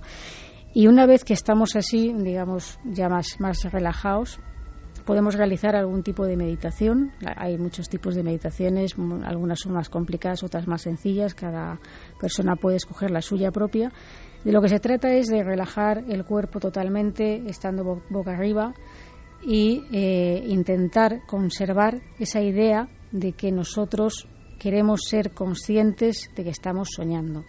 Eso es muy importante. Claro, muy fácil decirlo, muy difícil conseguirlo, pero como decimos, todo con la práctica. Si, si, si tú vas practicando y tienes eso en mente, ese principio que decía Javi, un poco de, la obsesión, por así llevar, llevarlo de esa manera, eh, al final esto termina por, por, por pasar, ¿no? Y quizás antes de lo que pensamos. Yo hace tiempo leí, tú me dirás si es, si es una técnica viable o no, una cosa que se llamaban, eh, digámoslo así, los eh, puntos de alerta y era que eh, en tu vida, eh, en tu vigilia, en tu vida despierta, pues cada vez que veías algo que te hiciera dudar mínimamente de la realidad, hacer, digámoslo así, una actividad de control. Y te recomendaban algo que supieras que no puedes hacer en sueños. Mm, yo te lo comentaba antes de, empezar el programa. Yo, por ejemplo, una hoja de papel como la que tengo aquí ahora mismo, eh, si quisiera leerla en un sueño, eh, sería un borrón. y, de hecho, además, eh, cuando lo he intentado alguna vez, me, angustia mucho. Si puedes leer la hoja de papel, quiere decir que estás despierto. Si te pasa lo mismo y te acostumbras y ya lo tomas, claro, es una, es una rutina y es una, una disciplina muy gorda. Cada vez que ves algo raro, hacer un test de realidad lo automatizas de tal manera que lo llegarías a hacer incluso en sueños. Y entonces, cuando en sueños el test de realidad fallase, serías automáticamente consciente de que estás soñando. A mí me ha pasado. Efectivamente. ¿Pero sabes lo que me sucede? No. Y eso eh, me tienes que explicar cómo, cómo, se, cómo se evita. Que en el momento en que descubro que estoy soñando, me pongo bastante nervioso y me despierto. Te despiertas, claro. Ah, eso es Mm, lo has explicado muy bien. En realidad es tener unos puntos de referencia, unos puntos de control para reconocer que estamos soñando, ¿no? ¿Cómo dices? Bueno, pues claro, hay muchas cosas que en los sueños no nos cuadran, sobre todo cuando nos despertamos y pensamos en el sueño, ¿no? Pero incluso en el sueño, si te empiezas a fijar, los contornos de los objetos están medio borrosos, los carteles eh, no son claros, no son nítidos, por eso no puedes leer a lo mejor bien eh, las personas, algo que no nos cuadre en la escena, cómo actúa una persona que a lo mejor no actuaría en la vida real, o algo que no debiera de estar donde está. Ese tipo de pequeñeces son las que nos pueden dar la alerta de que estamos soñando. y entonces, en el momento en que estamos soñando es cuando se produce esa lucidez. ¿Qué pasa? ¿Cuál es el reto ahora? El reto ahora, pues decimos que es un proceso muy largo de un viaje del onironauta que se tiene que preparar muy bien, ¿no? El reto es conseguir fijar esa lucidez porque o bien te despiertas o bien puedes caer en un sueño normal, digamos, eh, ser abducido por otro sueño y ya perder totalmente la conciencia, ¿no? Entonces, eh, todo eso es con frases de apoyo de, en el mismo sueño, cuando eres consciente, intentar repetirte, estoy soñando, soy consciente, estoy dentro de un sueño lúcido y voy a controlarlo de la manera que yo quiera, ¿no? Es decir, repitiendo eso incluso antes de irse a dormir. Pero en el propio sueño, si es posible antes de, de, que te despiertes, ¿no? Es decir, voy a hacer esta actividad, soy consciente de ello y la voy a manejar. Pues eh, una, una tarea, el premio es grande, pero la tarea también parece, también parece que es ardua. De todas formas, eh, estamos en el siglo XXI y parece que eh, prácticamente lo que no queremos o no llegamos a tener la entereza para hacer con esfuerzo, lo intentamos suplir con máquinas. ¿Hay máquinas que nos ayuden al sueño lúcido? Sí, eh, hay incluso aplicaciones de, teléfono móvil. Eh, Así, tal cual, de, los teléfonos que tenemos todos. Sí, sí, eh, hay una aplicación que se llama Dream On, que la pueden eh, buscar nuestros oyentes. Dream On. Sí. Vale. Y que está ideada por el psicólogo nada más y nada menos que Richard Wiseman. Que es, ¿Richard Wiseman? Sí, sí, sí. Este que se ha metido a estudiar fraudes parapsicológicos, sí, etcétera, fantasmas Y, etcétera. Y ahora se ha metido en estas cosas de los sueños lúcidos. Sí. Hay que decir que la aplicación es gratuita en principio y tiene con un, digamos, con unos sueños de serie. Pero eh, luego hay, hay otra serie de sueños que son, digamos, de pago, ¿no? Para tú descargarte pues un viaje a Hawái, a lo mejor, ¿no? Esto, parece, esto, es muy raro, esto que me... O sea, hay sueños de serie y luego ya, eh, como los videojuegos, te bajas escenarios sí, me voy a bajar opcionales. Un viaje a la selva, yo qué sé, ¿no? En fin. Entonces, eh, bueno, la aplicación, claro, tienes que tener el teléfono móvil conectado a la, a la red para que no te quedes sin batería y conectas la aplicación y dejas el teléfono bajo la almohada en un sitio que eh, el teléfono va a detectar, digamos, teóricamente funciona así, ¿no? De, tú te vas quedando dormido y entonces, mientras que te estás moviendo hasta que te duermes y tal, la aplicación no, no hace nada, ¿no? En el momento en que detecta que ha pasado un cierto tiempo prudencial y que ya deberías de estar dormido, es cuando eh, te emiten como unas ilusiones auditivas eh, que están en inglés, por cierto. O sea que... si no sabes idiomas, vas a tener unos sueños muy extraños. Eh, sí, pero bueno, el caso es que a lo mejor sabemos más idiomas cuando estamos, es decir, más conocimiento de ese idioma del inglés que nos suena más cuando estamos dormidos que cuando estamos despiertos, esto hay que decirlo, porque eh, nuestro inconsciente recoge tanta información a diario y hay a lo mejor una palabra que sea muy simple como pencil eh, la sabemos todos, pero hay algunas palabras que se quedan en el inconsciente y no somos capaces de decirlo en la conciencia, y sin embargo están ahí. Y lo que emite esta aplicación es mm, como una serie de órdenes, incluso eh, en algunas están en japonés, porque hay una de las aplicaciones que es un viaje a Tokio, donde yo me desperté antes de lo que se supone que, tenía que llegar, ¿no? Y entonces llegué a escuchar la voz de la aplicación hablándome en japonés. Bueno, esto esto es bastante curioso. Mm, tengo que confesar que lo probaré, aunque solo sea por curiosidad. Pruébalo, pruébalo. Lo probaré. A ti te va a gustar. Sí, ah, no, a mí todas estas cosas me, me vuelven loco. Eh, para terminar y muy rápido, eh, habíamos hablado de que, de que efectivamente, que esto no es jauja, y que el que se meta que sepa por lo menos que, tiene ciertos riesgos. ¿Qué riesgos Exactamente. A mí me, esto me parece muy importante. No, yo siempre cuando expongo algún tema me gusta dar la cara y la cruz. Y hay que decir que efectivamente eh, todo tiene sus efectos secundarios eh, siempre y cuando se haga un mal uso de ello, ¿no? Y, y, las personas que lo hagan y de la forma en que lo hagan. ¿no? Los peligros básicamente son llegar a perder el sentido de la realidad en un momento determinado y sucesos que han ocurrido, digamos, durante el sueño, eh, en la vigilia no recordemos bien si eso ha pasado de verdad o mm. fue un sueño. Entonces, hay ahí una cierta desorientación. Que no haya una barrera clara entre sí, los dos. eso tiene que ser un poco angustioso. Luego está eh, otro que es desentenderse de los retos y, y de las responsabilidades que tenemos en la vida cotidiana. Porque, mm, bueno, a lo mejor nuestra vida, digamos, no es excesivamente para tirar cohetes, pero oye, luego llegamos por la noche y podemos controlar estos sueños y entonces eso nos, nos da como eh, los superpoderes de los que hablamos antes. Entonces podemos tener esa tentación de abandonarnos al sueño porque para que lo que me queda aquí y luego está el descanso deficiente. ¿no? Nosotros, eh, cuando se trabajan con los sueños lúcidos, se está trabajando en la fase REM, que es la fase más importante para, para descansar tanto el cuerpo como la mente. Y si estamos trabajando en esa fase, pues al final lo que ocurre es que eh, no descansamos adecuadamente. Entonces, eh, no se puede abusar de ello y, ante la duda, mejor acudir a un taller donde nos expliquen cómo hacerlo bien.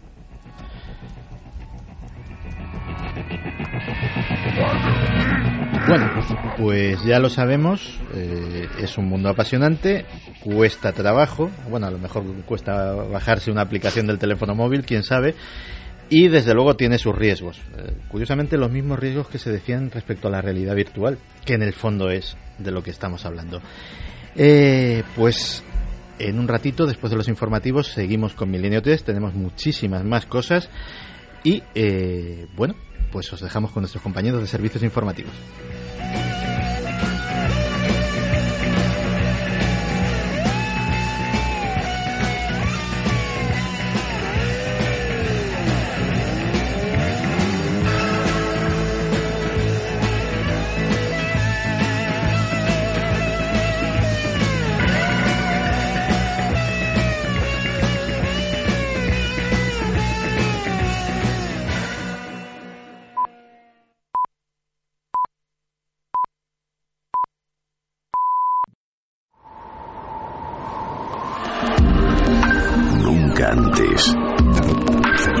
estado tan cerca de lo desconocido.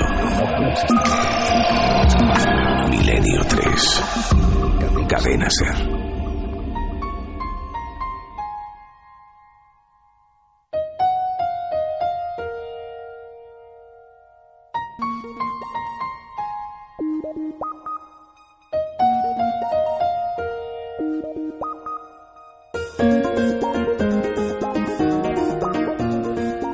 Desde 3.07 de la madrugada tenemos por delante todavía una hora de Milenio 3.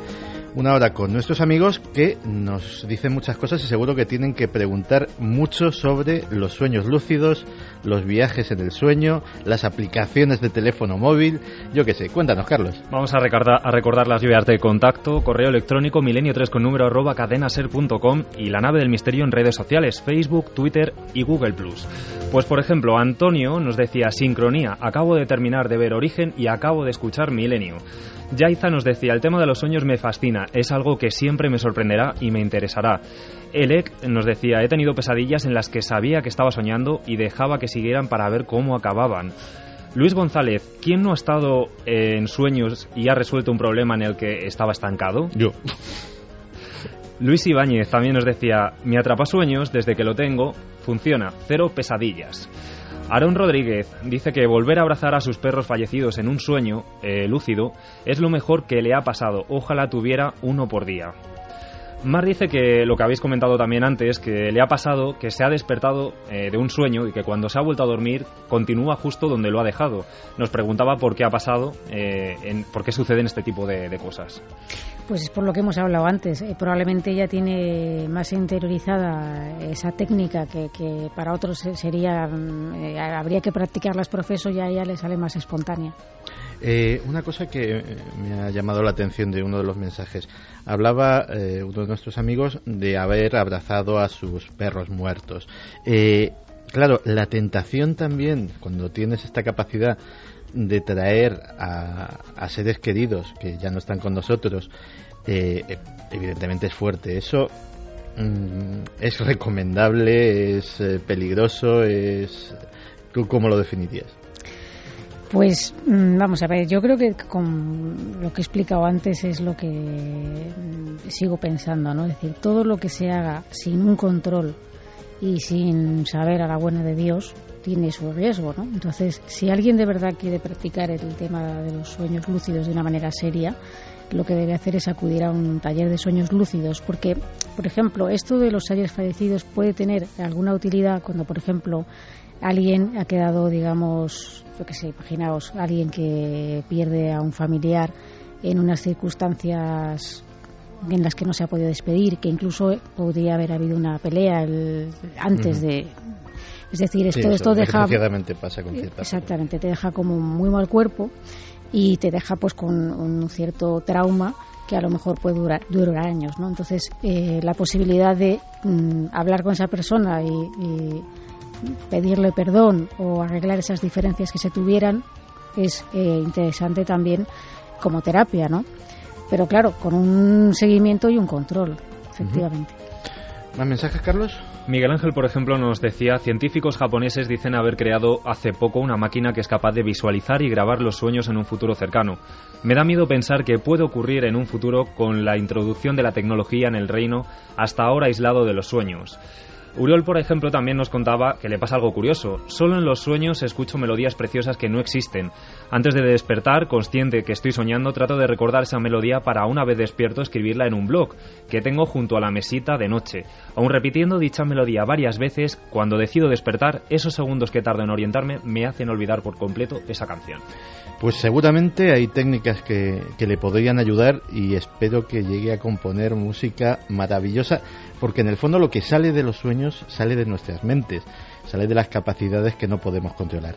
Antes de que eh, contactemos con Diego Marañón, que nos tiene que contar una, una historia bien curiosa, eh, Javier, esta noche sucedía un caso que vamos a eh, solicitar a través de las vías de contacto, que si alguien nos puede dar alguna información, alguien nos puede aclarar alguna cosa, pues, eh, pues bien, bienvenido sea. posiblemente en, en, semanas venideras tengamos más información, incluso el testimonio de las personas implicadas, pero de momento solo sabemos los datos que nos vas a contar ahora mismo. Pues sí, nos escribía un amigo, Bernardo Roldán. Él eh, nos escribía pues eh, a escasos minutos de comenzar el programa y nos decía que acababa de recibir información de dos eh, amigos íntimos que aseguraban que pasando por una carretera de Sevilla entre los pueblos de Araal y Paradas se habían topado con una extraña aparición en la carretera. Esto es bastante interesante, Santi, porque creo que es la primera vez que ocurre eh, que recibimos un testimonio en vivo de este tipo de apariciones. Eh, estas personas decían que habían visto una mujer vestida de rojo al filo de la carretera que andaba de una forma muy extraña y que entre esa, esos andares extraños eh, lo que les llamaba la atención es que iba eh, demasiado recta. Nosotros hemos intentado localizar a los dos testigos, están eh, atemorizados, muy están muy nerviosos. Sí, y no quieren hablar en estos momentos. Es posible que mañana podamos hablar con ellos con calma. Lógico, pero que claro, tiempo de asimilar la, la, experiencia que puede haber sido. Claro, están en un momento en el que no saben ni siquiera explicar lo que les ha ocurrido. Pero nos pedían que por favor lanzáramos la información cuanto antes porque quizá esta noche alguien que esté pasando por allí, algún oyente que, que nos lleve en la radio, pues pueda darnos quizás, si lo hubiera, una explicación lógica de si hay alguna persona caminando por allí o si quizá eh, pues hay alguna señal o algo que pueda inducir a, este tipo de confusión, no lo sé. Pues si alguien sabe algo, si alguien eh, ha transitado esa carretera, que nos recuerdas cuál es. Sí, eh, la que transcurre entre los pueblos de Aral y Paradas, en Sevilla carretera entre Araal y Paradas en Sevilla. Si alguien ha transitado por ella o va a transitar esta noche y ve algo extraño o algo que sin ser extraño pueda dar una explicación razonable y lógica a lo que han visto estos amigos, pues a través de las vías de contacto se puede eh, poner en comunicación con nosotros y eh, pues intentaremos darle una explicación o intentaremos saber qué es lo que pueden haber visto estos dos amigos.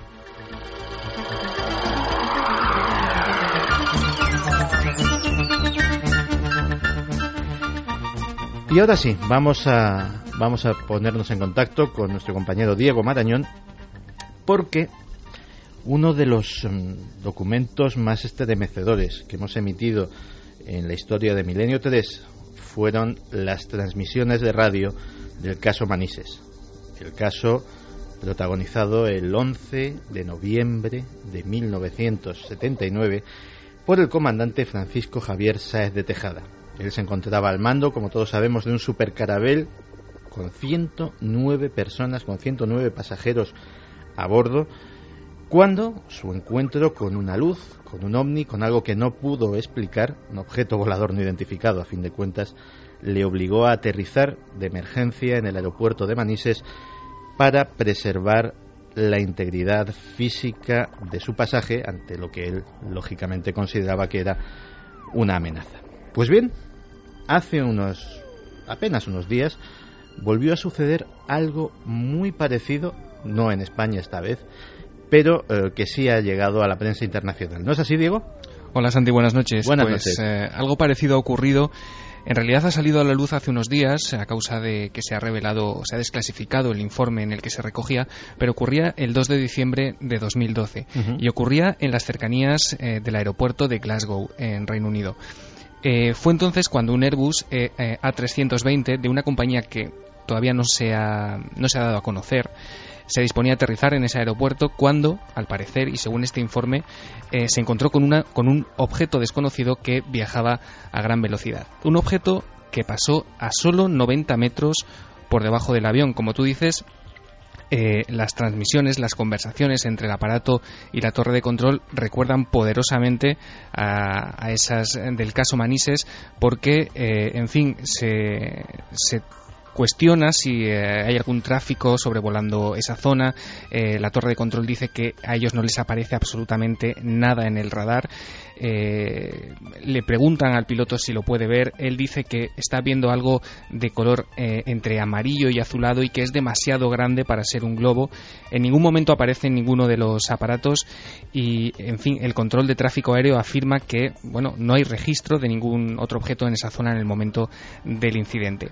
Es curioso porque, y aunque esto no se ha dado a conocer mucho en, lo- en la noticia que ha salido a la luz, en, en un radar cercano, eh, en Presswick co- eh, concretamente, se informó que se había detectado un eco no identificado a 2.500 kilómetros al este de la posición de, de ese aparato, del Airbus A3. 2.500 kilómetros. Sí, 28 segundos antes de que el piloto de este aparato notificase que había algo extraño rondando, eh, bueno, en sus cercanías, eh, ese otro radar en Presswick sí que eh, detectó un eco que no pudieron identificar a 2.000 kilómetros al este de esta posición. Caramba, si, el- si era el mismo objeto, desde luego iba a una velocidad absolutamente endiablada. ¿Hay alguna descripción de- del objeto o se queda todo en el estricto informe oficial, eh, todo, eh, aséptico, o tenemos algún dato más? Bueno, eh, al parecer el, el ovni pasó directamente debajo de esta aeronave.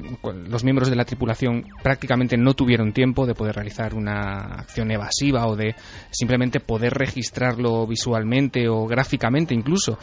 Todos ellos coinciden en que el objeto, como te digo, parecía ser de color azul y amarillo o eh, plateado. Dicen que pu- pudiera Sólido. tener sí una pequeña área frontal, pero que era más grande que un globo. Y todas estas todas estas cuestiones, todas estas consideraciones, Santi, se recogen en un informe eh, un informe voluminoso de, de la Junta AirProx, que bueno es un, es un organismo del Reino Unido cuyo objetivo es mejorar la seguridad de los vuelos, que está avalado por la Autoridad de Aviación Civil, por el Ministerio de Defensa británico y que eh, ese informe concluye diciendo que la investigación de las fuentes de vigilancia disponibles no pudieron rastrear esta actividad que se pareci- eh, ninguna actividad que se pareciera a lo que había descrito el piloto y que los miembros de esta comisión no pueden llegar a una conclusión en cuanto a la posible causa del conflicto con la aeronave.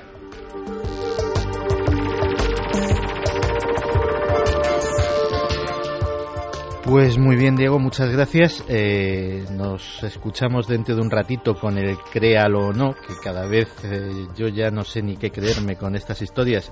Y vamos, no estaba presente cuando, cuando se, se hizo pública la del perro que vas a desvelar hoy y ya me ha dejado absolutamente inquietante. Recordemos, un perro lazarillo que al parecer eh, mató a cuatro personas. Luego te cuento.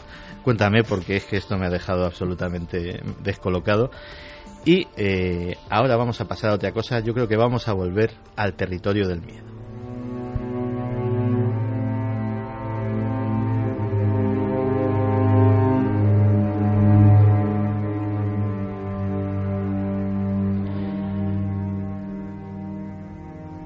Más de una vez en este programa, en este mismo micrófono, Iker Jiménez nos ha contado historias de películas malditas, de rodajes que se torcieron, que no, no fueron como debieran y por causas absolutamente extrañas. Películas como El Exorcista, La Semilla del Diablo, Poltergeist, El Cuervo, en cuyos rodajes sucedieron cosas extrañas, accidentes, hechos inexplicables, incluso muertes. Algunos creen que estas historias forman parte de la estrategia de promoción de estas películas, que son, bueno, meros trucos publicitarios. Pero las víctimas están ahí. En cualquier caso, son historias que se nos antojan ya lejanas en el tiempo y en el espacio, propias de ese mundo lejano, casi ese mundo de sueños, que es Hollywood, donde todo es diferente. Pero Carlos Largo, que ha venido a acompañarnos esta noche, se ha traído debajo del brazo una historia mucho más cercana. Una historia que sucedió en España y además no hace mucho tiempo. ¿No es así, Carlos? Pues efectivamente, nos vamos a trasladar hasta Barcelona, a la población de San Vicente de Montal. Allí existe una casa de estilo colonial eh, que llama la atención a muchos de los vecinos de, este pueblo y que, bueno, pues parece ser que se construyó a finales del siglo XIX. Eh, es un espacio que contrasta, porque por fuera, en, ese paseo, eh, vamos a dar la, dirección, el paseo del Marqués Casa Riera, eh, contrasta por la belleza de su exterior, pero sin embargo el interior es totalmente oscuro y que parece guardar muchos secretos por las estancias y recovecos que, tiene por dentro de, de su espacio, ¿no? La historia nos llega a través del correo electrónico. nos escribió Carlos Serrano hace unos meses, un fotógrafo, eh, español que participó en el año 2010, como tú bien decías, en la producción de una película norteamericana. La película se llama 11 del 11 y estuvo dirigida por Darren Bousman, que es un director conocido por sus trabajos en la saga Show. Eh, hizo la película, la segunda parte, la tercera y la cuarta concretamente. Bueno, pues este equipo se dirige a esta localidad, a San Vicente, eh, localiza esta, esta casa, una casa que tenía todas las características para formar parte del argumento principal de la película, que era una película de terror, una casa encantada. Lo cierto es que en un principio pues eh, no pasó absolutamente nada, pero las cosas empiezan a tornar y bueno, pues empieza a caer gente enferma, incluida la mujer del director, de Darren Bousman, gente que empieza a manifestar sensación de mareo, de vómitos, gente que se tiene que ir de la casa literalmente porque siente opresión en el pecho, gente que, que bueno que no creía en este tipo de, historias y que empiezan a vivirlo dentro de, este rodaje no eh, lo más eh, importante de todo esto es que empiezan a, surgir también incluso accidentes accidentes entre dentro del propio equipo y que llega a, causar un peligro y para las propias personas. O sea todo esto es eh, el clásico clásico clásico rodaje encantado. Las eh, personas enfermas, como sucedió por ejemplo en Poltergeist, eh, la sensación extraña que tenía todo el mundo en ese edificio Dakota, por ejemplo, de la Semilla del Diablo, los accidentes que también eh, jalonaron, por ejemplo, el exorcista, es decir, eh, Javi, que por ejemplo todo esto ya nos, nos suena de otros casos, ¿no? Sí, además esa especie de estela funesta que persigue algunos rodajes y sobre todo, Santi, si te fijas, lo que tienen en común esas películas malditas es que tocan temas oscuros, temas relacionados en ocasiones con el diablo y que precisamente por eso los integrantes de alguno de esos rodajes creen que se sufren esas maldiciones. Además, en este caso, eh, gente, testigos, que, confirman que varios de esos objetos que se caen literalmente del techo eh, se desplazaron totalmente solos. Vamos a escuchar a Carlos Serrano, que como decimos es uno de los integrantes de esta película, que cualquiera de nuestros oyentes podría pensar que es algo promocional de la película. Esta película salió directamente en DVD hace ya bastantes, eh, un par de años, con lo cual descartamos y además por más cosas que vamos a ir descubriendo. Vamos a escucharle a Carlos Serrano fue entrar en la casa y de repente como si hubiéramos entrado en un sitio con una gravedad diferente. O sea, notamos como, como pasar una barrera. Fue muy raro, es que nunca me había sucedido al entrar en una casa que te, que te transmitiera no sé, como una pequeña opresión en el cuerpo. El segundo ayudante de dirección tuvo un accidente que se partió una pierna y al director de fotografía me lo tuve que llevar porque, y esto sí que fue curioso, porque se le cayó un chuco de, en la cabeza desde la segunda planta y, la, y una de las maquilladoras que lo vio todo, vio como el chuco saltaba literalmente y le golpeó en la cabeza.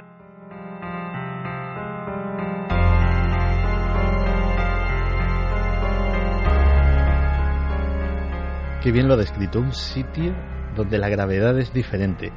Yo te estaba mirando y tú asentías. Tú has estado en sitios donde la gravedad es diferente, ¿verdad, Clara? Eh, sí, alguno, alguno que otro, sí, sí. Son sitios que tú entras y no sabes por qué, pero notas una atmósfera totalmente cambiada, ¿no? Como si dentro y fuera fuera algo totalmente distinto. Y decidieron rodar su película de terror 11-11, que también lo de los 11 últimamente ha dado, ha dado mucho juego en este programa, eh, en esa casa. ¿Y qué más sucede? Pues lo curioso es que no solo ellos, por eso decíamos que a priori parecería eh, toda una campaña a nivel comercial, ¿no? Para vender esta película. Pero hablando y bueno, dando testimonio de, de todo lo que ocurre en esta, en esta casa, pues nos encontramos con Ferran Romanos. Era operario de mantenimiento eléctrico en aquellos años eh, de la casa, una casa en la que tiene lugar varios eventos de alto standing, que se hacen celebraciones, presentaciones. O sea, la casa no ha estado cerrada en absoluto, es decir, se ha estado utilizando, aunque no ha estado viviendo gente en ella, ¿no? Sí que ha estado viviendo gente eh, anterior al rodaje pero ahora mismo se encuentra en un estado prácticamente de abandono. Es una casa muy antigua y por eso se dedica exclusivamente para este tipo de eventos, digamos. Eh, Ferran, eh, como decimos, es el hermano de, la encargada del mantenimiento de, esta casa, digamos, de la que organiza eh, todo este tipo de eventos, y él se encargó durante una temporada de cambiar todo el sistema eléctrico y modernizarlo, digamos. Pues bien, eh, Ferran es testigo directo en auténtica soledad en esta casa porque pasó muchas horas solo de fenómenos como portazos, ruidos, pero lo más sorprendente, fogonazos de luz que iluminaban la casa completa prácticamente de noche y sin posibilidad prácticamente de que mm, alguna luz del sistema eléctrico, porque además nos confirmaba que no había conexión eléctrica por entonces, puesto que la estaba eh, iniciando él, instalando y bueno, pues una serie de fenómenos que, le sorprendieron bastante. El más fuerte y el que vivió fue un ruido ensordecedor cuando estaba colocando, como decíamos, este tipo de cables y que le llama totalmente la atención en la cocina. Ve un fogonazo que ilumina prácticamente toda la estancia, acompañado de un ruido como si la casa se le, se le cayese encima. Vamos a escucharlo. Y de golpe soy yo un estruendo, pero un estruendo como, que retumba la casa, pues un estruendo así. Claro, con que estaba solo, me dio un vuelco el corazón, ¿no? O sea, me pensaba, ¡Ah! aquello que, que, te ahogas, ¿no? ¿Qué pasa, no? Y se vio como una, una llamarada con el estruendo, ¿no? Y me voy para la cocina, oye, estaba la cocina tranquila, no se había movido ni un plato, ni un vaso. Y me fui, me fui, cogí y salí de la casa, me fui a que me diera el aire y pensé, bueno, o estás loco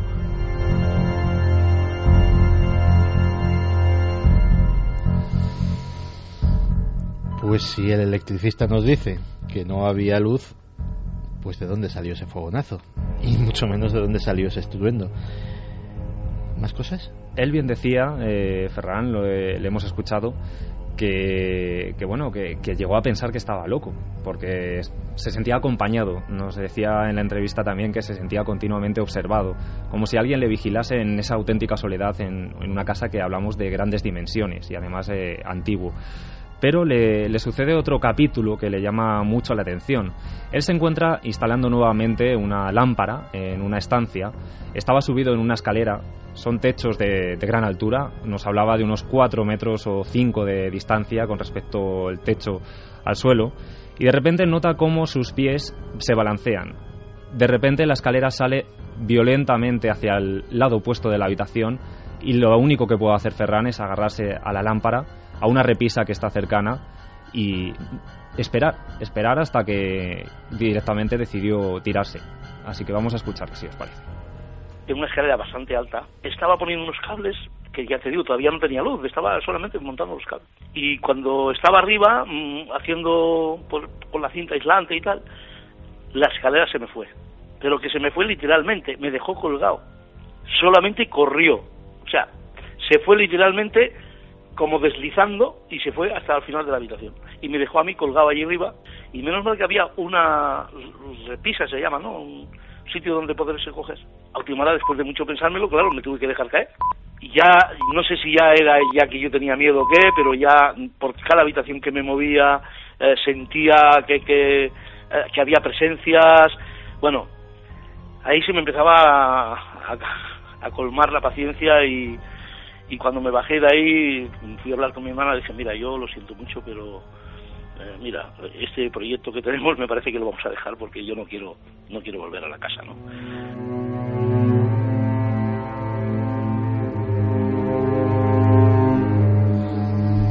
A ver si lo he entendido bien, Carlos.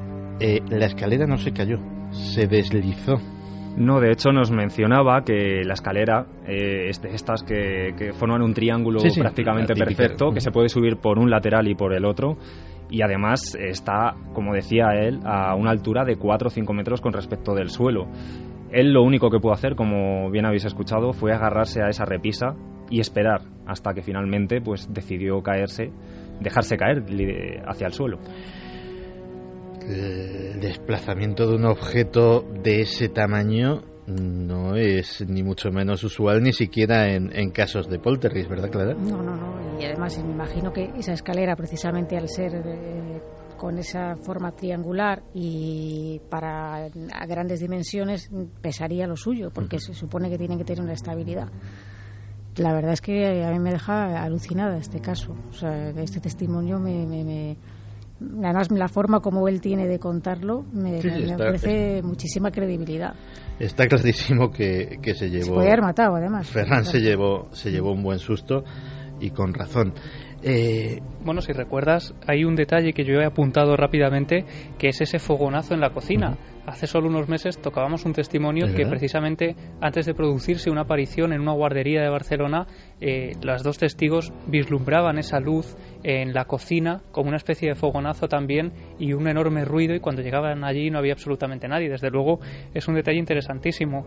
Pero es que el de esta película, eh, 1111, que si no recuerdo mal eh, fue algo así también como la, la puerta del infierno, ¿no? Se bautizó así en algunos sitios y en España tenemos el caso de la campana del infierno, donde también su director fallece en un rodaje eh, cayendo al vacío desde una distancia de varios metros y donde también, eh, si no recuerdo, no recuerdo mal, uno de los ayudantes de cámara de Cuarto Milenio recibió un golpazo muy fuerte en la cabeza por una puerta que se cerró súbitamente sin motivo aparente y que tuvo que ir al hospital porque fue un golpe importante.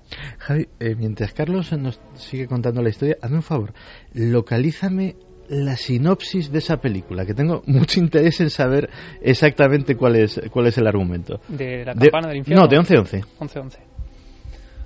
Pues bien, la casa, como decíamos, está repleta de rincones que, que todavía están por descubrir. Son ¿Cómo por descubrir? Sí, sí, por descubrir, porque el equipo, el equipo de esta película llegó a bajar a una zona, al sótano, que es donde se concentra la mayor parte de los fenómenos, y hallaron habitaciones selladas, habitaciones selladas que, que ya- parecían que llevaban bastantes años totalmente cerradas. Ferran eh, nuevamente nos confirma que allí, él también, estando en auténtica soledad, y mencionamos una vez más, sin luz eléctrica, eh, tuvo esas fuertes sensaciones de agobio, de vómito, de mareo que el equipo había tenido durante el rodaje. Y esa zona que, me, te estoy diciendo de abajo de- de- del sótano eh, era como terrorífica. O sea, abrías la puerta y ahí sí que se notaba ya un, frío no, no normal, o sea, no, no, no una cosa normal de un frío normal, un frío espeluznante, vamos. Y sobre todo cuando te acercabas a la zona del pozo. Me, producía vómitos, me producía ma- un malestar general, me producía opresión, o sea, es y como que como un ahogo, una sensación de ahogo, ¿sabes?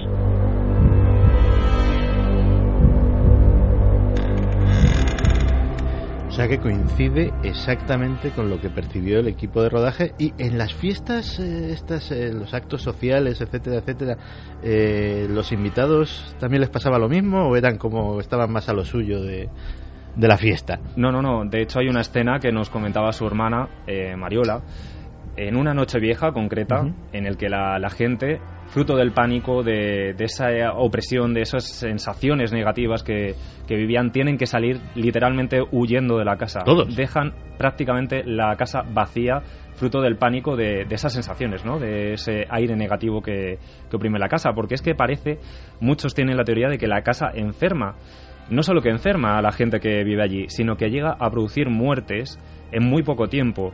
Y Ferran también nos va a contar la historia de un vecino, hablabas de gente que ha vivido allí en la casa. Ha habido varios propietarios, que también forma parte de una leyenda negra de, esa casa que vamos a conocer ahora al final.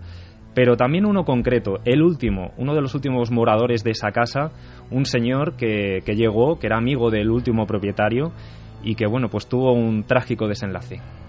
Mira, hay un señor que vino ahí a la casa estando yo al principio y era un amigo del señor que nos dejaba la casa, ¿no? Y, bueno, se instaló allí, se instaló en la casa. Pues, pobrecito mío, duró tres meses. Y era una persona sana, pues nada, en cuatro días cogió un cáncer y se nos fue. Y es que el hombre mm, se ve que también debía pasar lo suyo durmiendo ahí, porque yo no, no tendría valor de dormir ahí.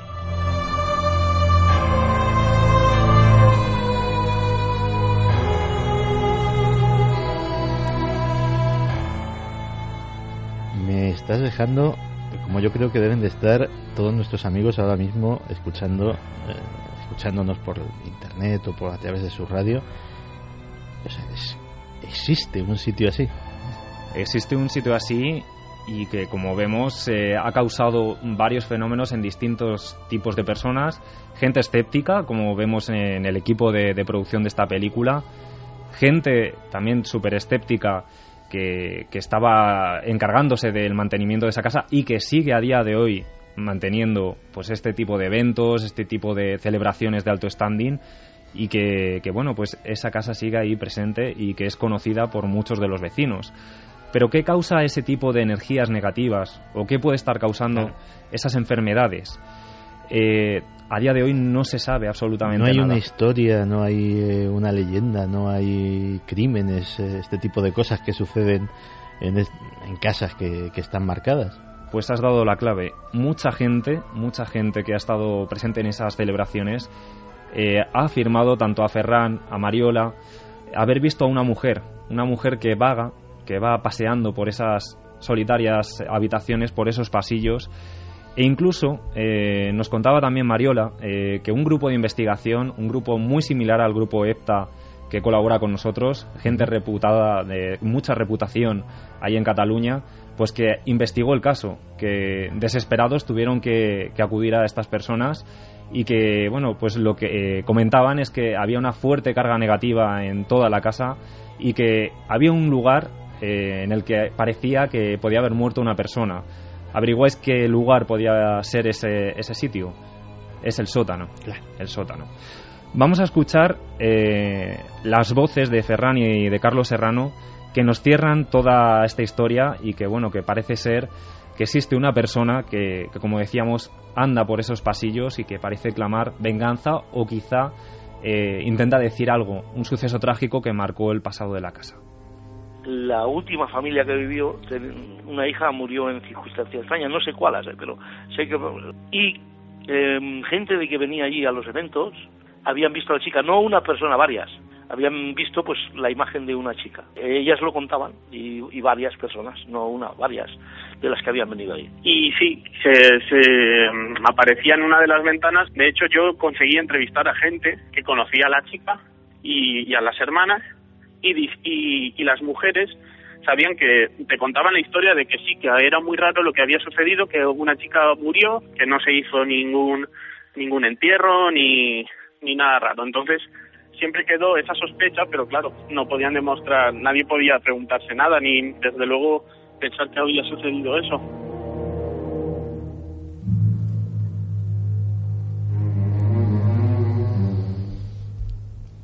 Pues menuda casa. Sí, habéis hablado además hace muy poquito de casas que, que enferman o que llegan a matar y este es eh, uno de los ejemplos más claros que, tenemos en nuestro país. Una historia que nos ha llegado, como decíamos, a través del correo electrónico y que, bueno, impacta, desde luego.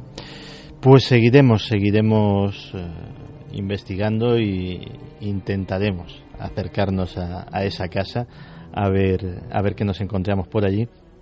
Esperemos que, esperemos que nada tan terrible o esperemos que no nos suceda eh, nada tan reseñable. Clara, ¿cuántas, cuántas casas así puede haber ahora mismo en España? Muchísimas más de las que creemos. Mm, pues no lo sé, no sé qué decirte. La verdad es que con estas características. Hombre, así exactamente así. yo, he tenido noticia de pocas, eso es cierto. Y, la verdad es que mm, eh, me ha dejado totalmente impactada, como el reportaje de Carlos, porque eh, hacía mucho tiempo que no oía un caso de estas características tan, o sea, con tanta variedad y con tanto siniestralidad y, algo de, siniestro, vamos. si no hubiese ido un equipo de rodaje, no nos hubiésemos enterado de nada. Claro, además e, eso es curioso porque si fuera a ser una película, efectivamente, que fueran a, estrenar próximamente o tal, y encima incluso parece que la película no tuvo mucha fortuna, ¿no? Porque si se estrenó directamente en DVD. No. Eh, ¿Hemos eh, sabido algo del argumento de esta película? Sí, tengo aquí la ficha técnica y de hecho parece que esa maldición persiguió también a la película durante el estreno porque pasó sin pena ni gloria, las críticas que recogió eh, fueron bastante malas, pero efectivamente el, el, sentido más profundo de la película tiene que ver con el mal. Y de hecho en España se tradujo como 1111 el mal tiene un nuevo número.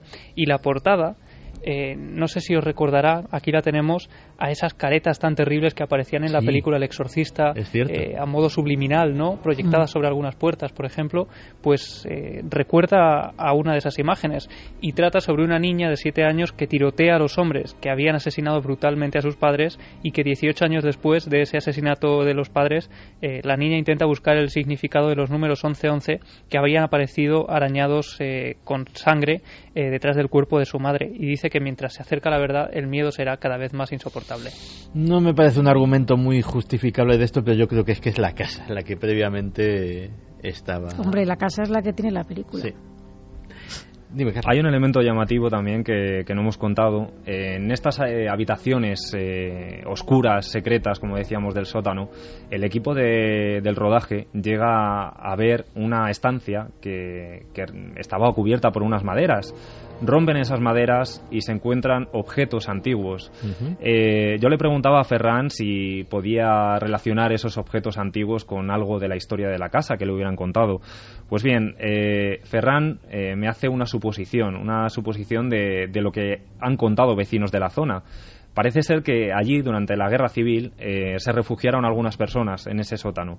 Parece ser que hubo personas ocultas y que llegaron a morir eh, en extrañas circunstancias también, con lo cual hay un elemento más que, podemos añadir también eh, para intentar dar luz, luz verde a, toda esta historia.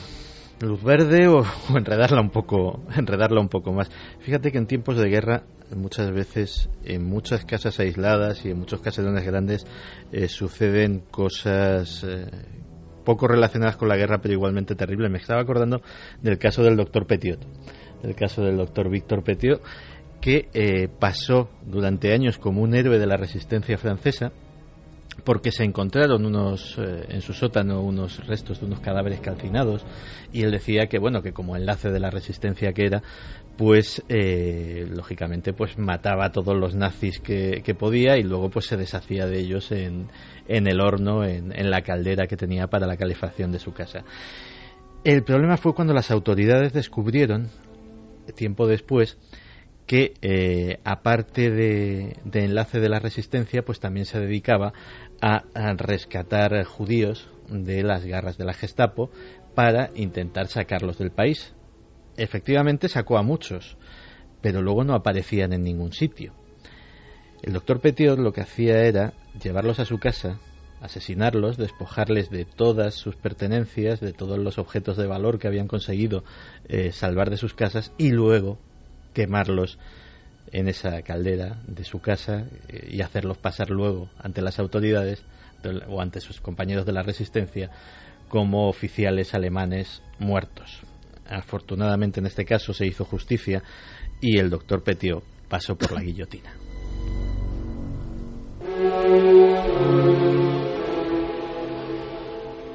¿Qué opinan nuestros amigos de esta historia que nos has contado, Carlos? Pues hay opiniones de todo tipo. Eh, por ejemplo, nos decía Self-Made, nos decía, oh Dios mío, la última familia que vivió, eh, la hija murió en circunstancias extrañas, muchas personas que fueron la vieron. Eh, Aitor, por ejemplo, nos decía, escuchando Milenio 3, veremos a ver si dormimos esta noche con los rodajes de cine malditos en varias casas. por ejemplo, Samboy nos decía también, la venganza inevitablemente en ocasiones se vuelve contra uno mismo. Eh, Nancy Lescano, con estas historias no hay quien coja el sueño después. Dark Boss, la semana pasada hablabais de la casa de Amityville y hoy esto, ¿cuántas casas de este tipo hay por ahí? Eso me preguntaba yo. Y muy cerca de nosotros, porque hace poco tocamos ese tema de casas que matan de la Forest y justo unos días después, eh, revisando nuestra hemeroteca, me encontraba con otra de esas casas que matan y que durante unos meses estuvo muy cerca de una casa donde viví. Eh, era mm, el número 182 de Bravo Murillo en Madrid y los medios la bautizaron como la casa que atrae a la muerte.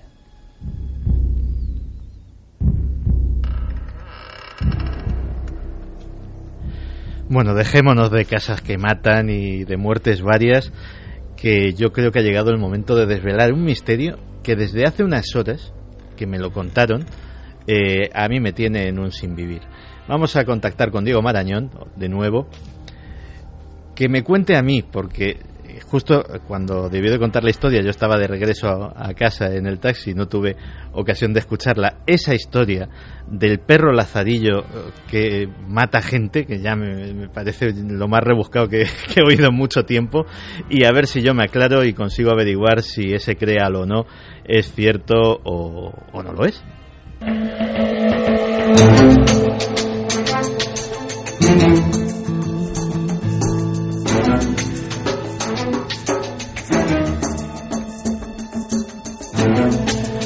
A ver, Diego, un perro lazarillo que mata gente. No, no, por favor. Un, perro, lazarillo que se llama Lucky. encima se llama Lucky. Exactamente. Suerte. O sea, suertudo, mejor dicho. Afortunado, sí. Eh, la suerte es la que no tuvieron sus cuatro dueños, Santi, porque contábamos hace un par de semanas que al primero lo colocó delante de un autobús, al segundo en el borde de un embarcadero, al tercer dueño en un andén de tren y el eh, al cuarto dueño que le, colocaron al pobre le metió en mitad de un atasco y murió atropellado. Estos son los logros, el currículum de, este pastor alemán, de este perro guía, Lucky, que incluso en esta leyenda urbana que circula por internet nos dice que fue eh, adiestrado por un tal Ernst Gerber, un, criador de perros eh, alemán. Gerber que tenía que ser un antiguo miembro de la Gestapo. Efectivamente, por lo menos, o un amigo de Santi. no falla. Y bueno, pues esto es lo que, lo que preguntábamos hace dos semanas, si eh, sería posible que esta leyenda urbana que lleva un tiempo circulando eh, fuese real o no, si hay perros eh, lazarillo como este Lucky que son capaces de guiar a sus dueños no hacia un lugar seguro, sino hacia ni más ni menos que la propia muerte. O sea, estamos hablando de, en teoría, el Aníbal Lecter de los perros lazarillos. Efectivamente aquí hay un criterio que no falla nunca, hay un oráculo. Eh, ¿Tú qué dijiste? Ah, dijo que era mentira, ¿no? Pues no sé ya qué pensar. dijo que era mentira, pues normalmente... En fin, claro, tú que eres una persona con criterio y con sabiduría, ¿qué opinas de...? A ver, yo no, tengo ni idea, pero yo... No, yo tampoco, o sea... Quiero pensar que es mentira. Yo también quiero pensar que es mentira. Que lo haya dicho Noel me hace me hace replanteármelo. Pero. Ya sabéis que el oráculo es Noel, no falla nunca, ¿no? Pero en fin. Eh, venga, va, desvélanoslo. ¿Te lo cuento? Sí, sí. Bueno, pues eh, te voy a decir primero que la encuesta había quedado eh, con un falso el 57,5% de nuestros oyentes y como verdadero la daba el 42,5%. O sea, hay un 42,5% de nuestros oyentes que tienen muy poca fe en la raza canina. Efectivamente. Si hablásemos de la raza humana, el porcentaje se dispararía muchísimo. Sí, bueno, en este caso nuestra audiencia, Santi, por fortuna, ha acertado. La historia es falsa, no tiene ni pies ni cabeza, es un bulo que lleva corriendo un montón de años eh, por Internet, que incluso ha llegado a oídos de, de, escuelas ¿no? que se dedican a adiestrar este tipo de perros y que inmediatamente pues, se, han, se han apresurado a desmentirla porque, en primer lugar, estos perros eh, pasan por una serie de controles y de entrenamientos muy estrictos. Eh, ellos siempre dicen que en el caso de que esto pudiese llegar a pasar, pues hombre, siempre existen accidentes, ¿no? Eh, jamás ese perro eh, habría sido otra vez asignado a otro digamos que a otro a otro dueño no porque habría que apartarle de este programa de perros guía y por lo tanto eh, nuestros oyentes pueden estar tranquilos porque parece ser que, que los animales eh, en este caso no nos van a jugar ninguna mala pasada pues qué gran argumento para una película, la verdad se ha dicho. Yo es que Sí, ya me, sí. me lo estaba imaginando, además, después de hacer una de estas, pues poniendo la carita que pone mi perro cuando hace una teastada y esos ojos de si yo soy muy bueno y moviendo ligeramente el rabito. Pues. Lucky Incluso- en ese momento estaría perfectamente retratado. Sí, además es que incluso hace unos meses, Santi, y esto es muy, es muy curioso, algunos investigadores eh, en la Universidad de Cambridge sacaron un estudio, publicaron un estudio en el que, digamos que concluían que algunas especies animales, entre ellas los perros, eh, tienen en el cerebro una serie de sustratos que llevan a la conciencia y que por lo tanto los seres humanos no son los únicos dueños de esa capacidad. Así que Ah, no, cuando muchos de nosotros miramos a los ojos de nuestra mascota, podemos estar ya un poquito más seguros, gracias a este estudio, como te digo, de la Universidad de Cambridge, de que en esos ojos hay algo más. Los perros son buena gente. Bueno, a ver, Diego Marañón. Venga, que vamos de de mis entretelas. ¿Con qué, ¿Con qué nos vas a perturbar la mente esta semana? Como decía Goma Espuma, nada más que de sufrir y de sufrir. bueno, eh, vamos con una nueva leyenda urbana, Santi, para, para vosotros ahí, para Noel especialmente y para toda nuestra audiencia. acertado, Noel. Es una cosa... Sí, algo no va bien. Eh, que bueno, esta leyenda urbana es curioso porque tiene al- algunas variantes. Yo te voy a contar más o menos dos y luego que nuestra audiencia decida. Eh, todo comienza en una noche absolutamente eh, de frío extremo. Se habla de incluso 22 grados bajo cero en una carretera de Estados Unidos. En una carretera de Estados Unidos en una de las versiones. Luego veremos que para la otra nos vamos a situar en España. Y verás por qué. En esa carretera de Estados Unidos, eh, completamente congelada, viajan un par de amigos. eh, bueno, con el hielo tienen un accidente. Eh, una de las personas, el varón, se queda en el, en el asiento del conductor inconsciente y eh, su acompañante sale despedida eh, y queda absolutamente, digamos que congelada en la carretera. No queda como un bloque de hielo. Al cabo de unas horas este hombre despierta, se da cuenta de lo que ha pasado e intenta, eh, digamos que reanimarla. Llama a la ambulancia, la ambulancia viene, pero se encuentran con un cuerpo absolutamente congelado. Intentan ponerle una vía, eh, pero no hay manera de inyectar en, en su cuerpo ninguna sustancia porque está absolutamente duro, congelado. eh, se, se decreta y se, se levanta ¿no? acta de, de que esta persona ha fallecido, la acompañante. Pero lo curioso es que cuando llega a la morgue y la dejan en el depósito, al cabo de unas horas, cuando ese cuerpo va descongelándose poco a poco, esta persona toca en la puerta del depósito y se dan cuenta todos que aunque han pasado varias horas, hasta seis o siete horas, esta persona está con vida. La otra variante, Santi, solamente por dejarlo ahí, es la que sitúa esta leyenda en España y fíjate qué curioso porque cuando la sitúan en España la víctima es la suegra del conductor. Bueno, si la sitúan en España y es la suegra, eh, co- con, todos los respetos para las suegras que son madres y hoy es el día de la madre, eh, alguno, alguno la dejaba directamente en el témpano. En siete días resolvemos. En siete días resolvemos. ¿Qué decís vosotros?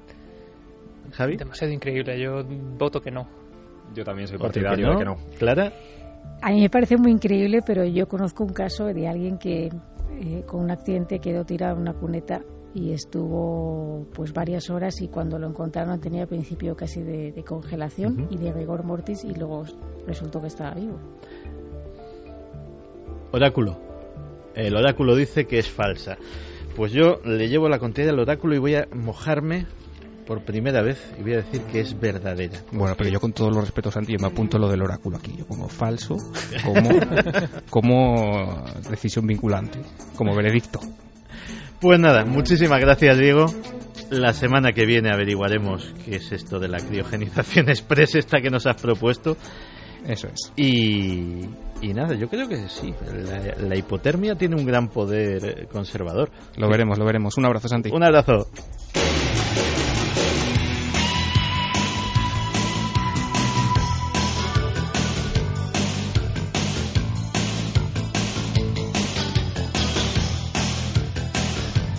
Bueno, pues esto se acaba. Eh, nos queda tiempo para unos mensajitos. Fíjate, Santi, antes aprovecho, sería tirarme piedras contra mi propio tejado, porque Ujú. he dicho que creo que es falsa, pero recuerdo el caso que contó el domingo pasado el doctor Sam Parnia de una mujer japonesa que estuvo durante más de 13 horas, como decía también Clara, estaba en un bosque totalmente eh, desaparecida y sobrevivió durante más de 13 horas con constantes vitales y bueno, luego fue resucitada de nuevo, o sea que posibilidades hay. En casos de naufragios, eh, sobre todo en aguas muy frías, caso por ejemplo, fíjate, el propio doctor Samparnia decía que si, eh, esto es un titular, yo creo que ahí exageraba un poco, pero que si él con sus medios actuales hubiese podido acceder a las víctimas del Titanic, podría haber resucitado a muchas, si no a la mayoría.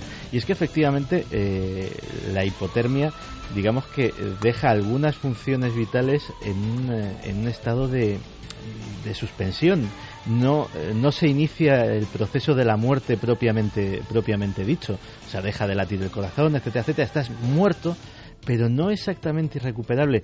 Y sí que conozco algunos casos, de hecho se hablaba de Rasputín, de que después de que to- de todas las barbaridades que le hizo el príncipe Yusupov y, y su tropa para intentar quitarlo de en medio, después lo tiraron al río helado y aún así cuando lo recogieron todavía vivía.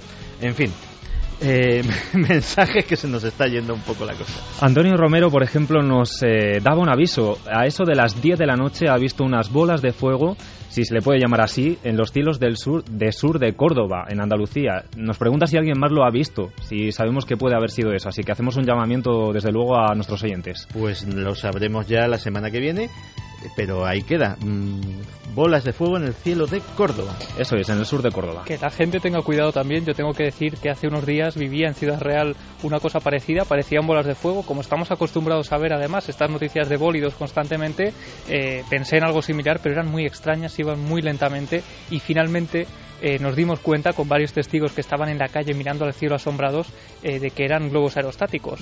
Así que es otra posibilidad eh, que no podemos dejar pasar. Bueno, eso es lo bonito de los objetos voladores no identificados, que no se sabe lo que son hasta que los identifican. Tenemos que también dar la bienvenida a un nuevo milenario. Fernando desde Ciudad Real nos pedía que por favor mandáramos un saludo a ese pequeño que se llama Adrián de tan solo tres meses y que bueno que espera que, que esté con nosotros durante muchos muchos programas escuchándonos. Pues nosotros también, y bueno, no soy, no soy Iker Jiménez, que siempre vale más el saludo, pero ahí queda. Adrián, bienvenido a la comunidad milenaria. Santi, la gente también te, te da la enhorabuena. Dice, genial Santi Camacho llevando el programa de hoy. Me gusta su estilo, decía Ayoce. También hay opiniones para todos. Oscar también nos decía, se echa mucho de menos a, Is- a Iker y a Carmen. Lo echo Pero de un- menos hasta yo, o sea, no pasa, no pasa absolutamente nada. Dice, pero un fin de semana se les permite. Gracias, equipazo, por el misterio. Y luego también decía, por ejemplo, Ernesto Cabello, Santi, ¿estarán escuchándonos Iker y Carmen en el programa? Si Seguro. es así, saludos para los dos. Seguro que nos están escuchando y efectivamente un, un gran saludo para Iker y Carmen. Por favor, Iker, si no te ha gustado, eh, no, no me escribas. Bueno, esa es una frase que le gusta mucho decir ahí, que además quizá en noches como la de hoy nos esté escuchando, ¿no? Pues creo que podemos decirlo.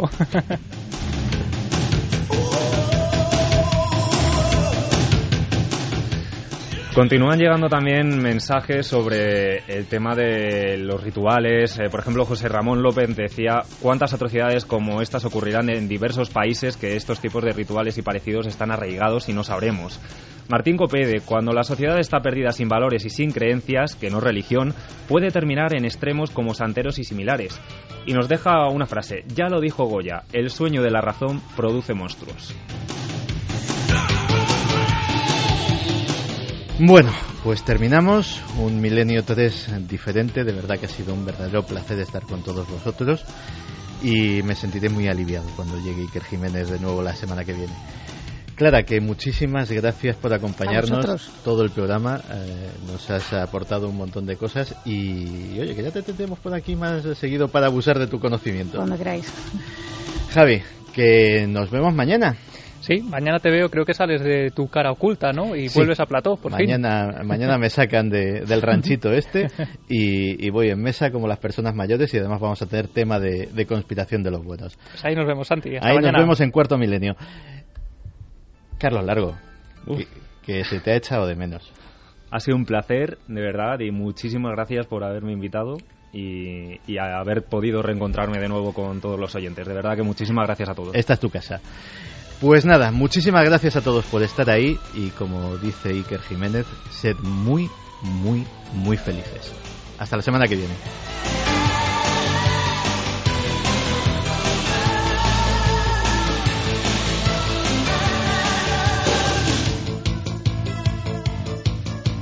Milenio 3.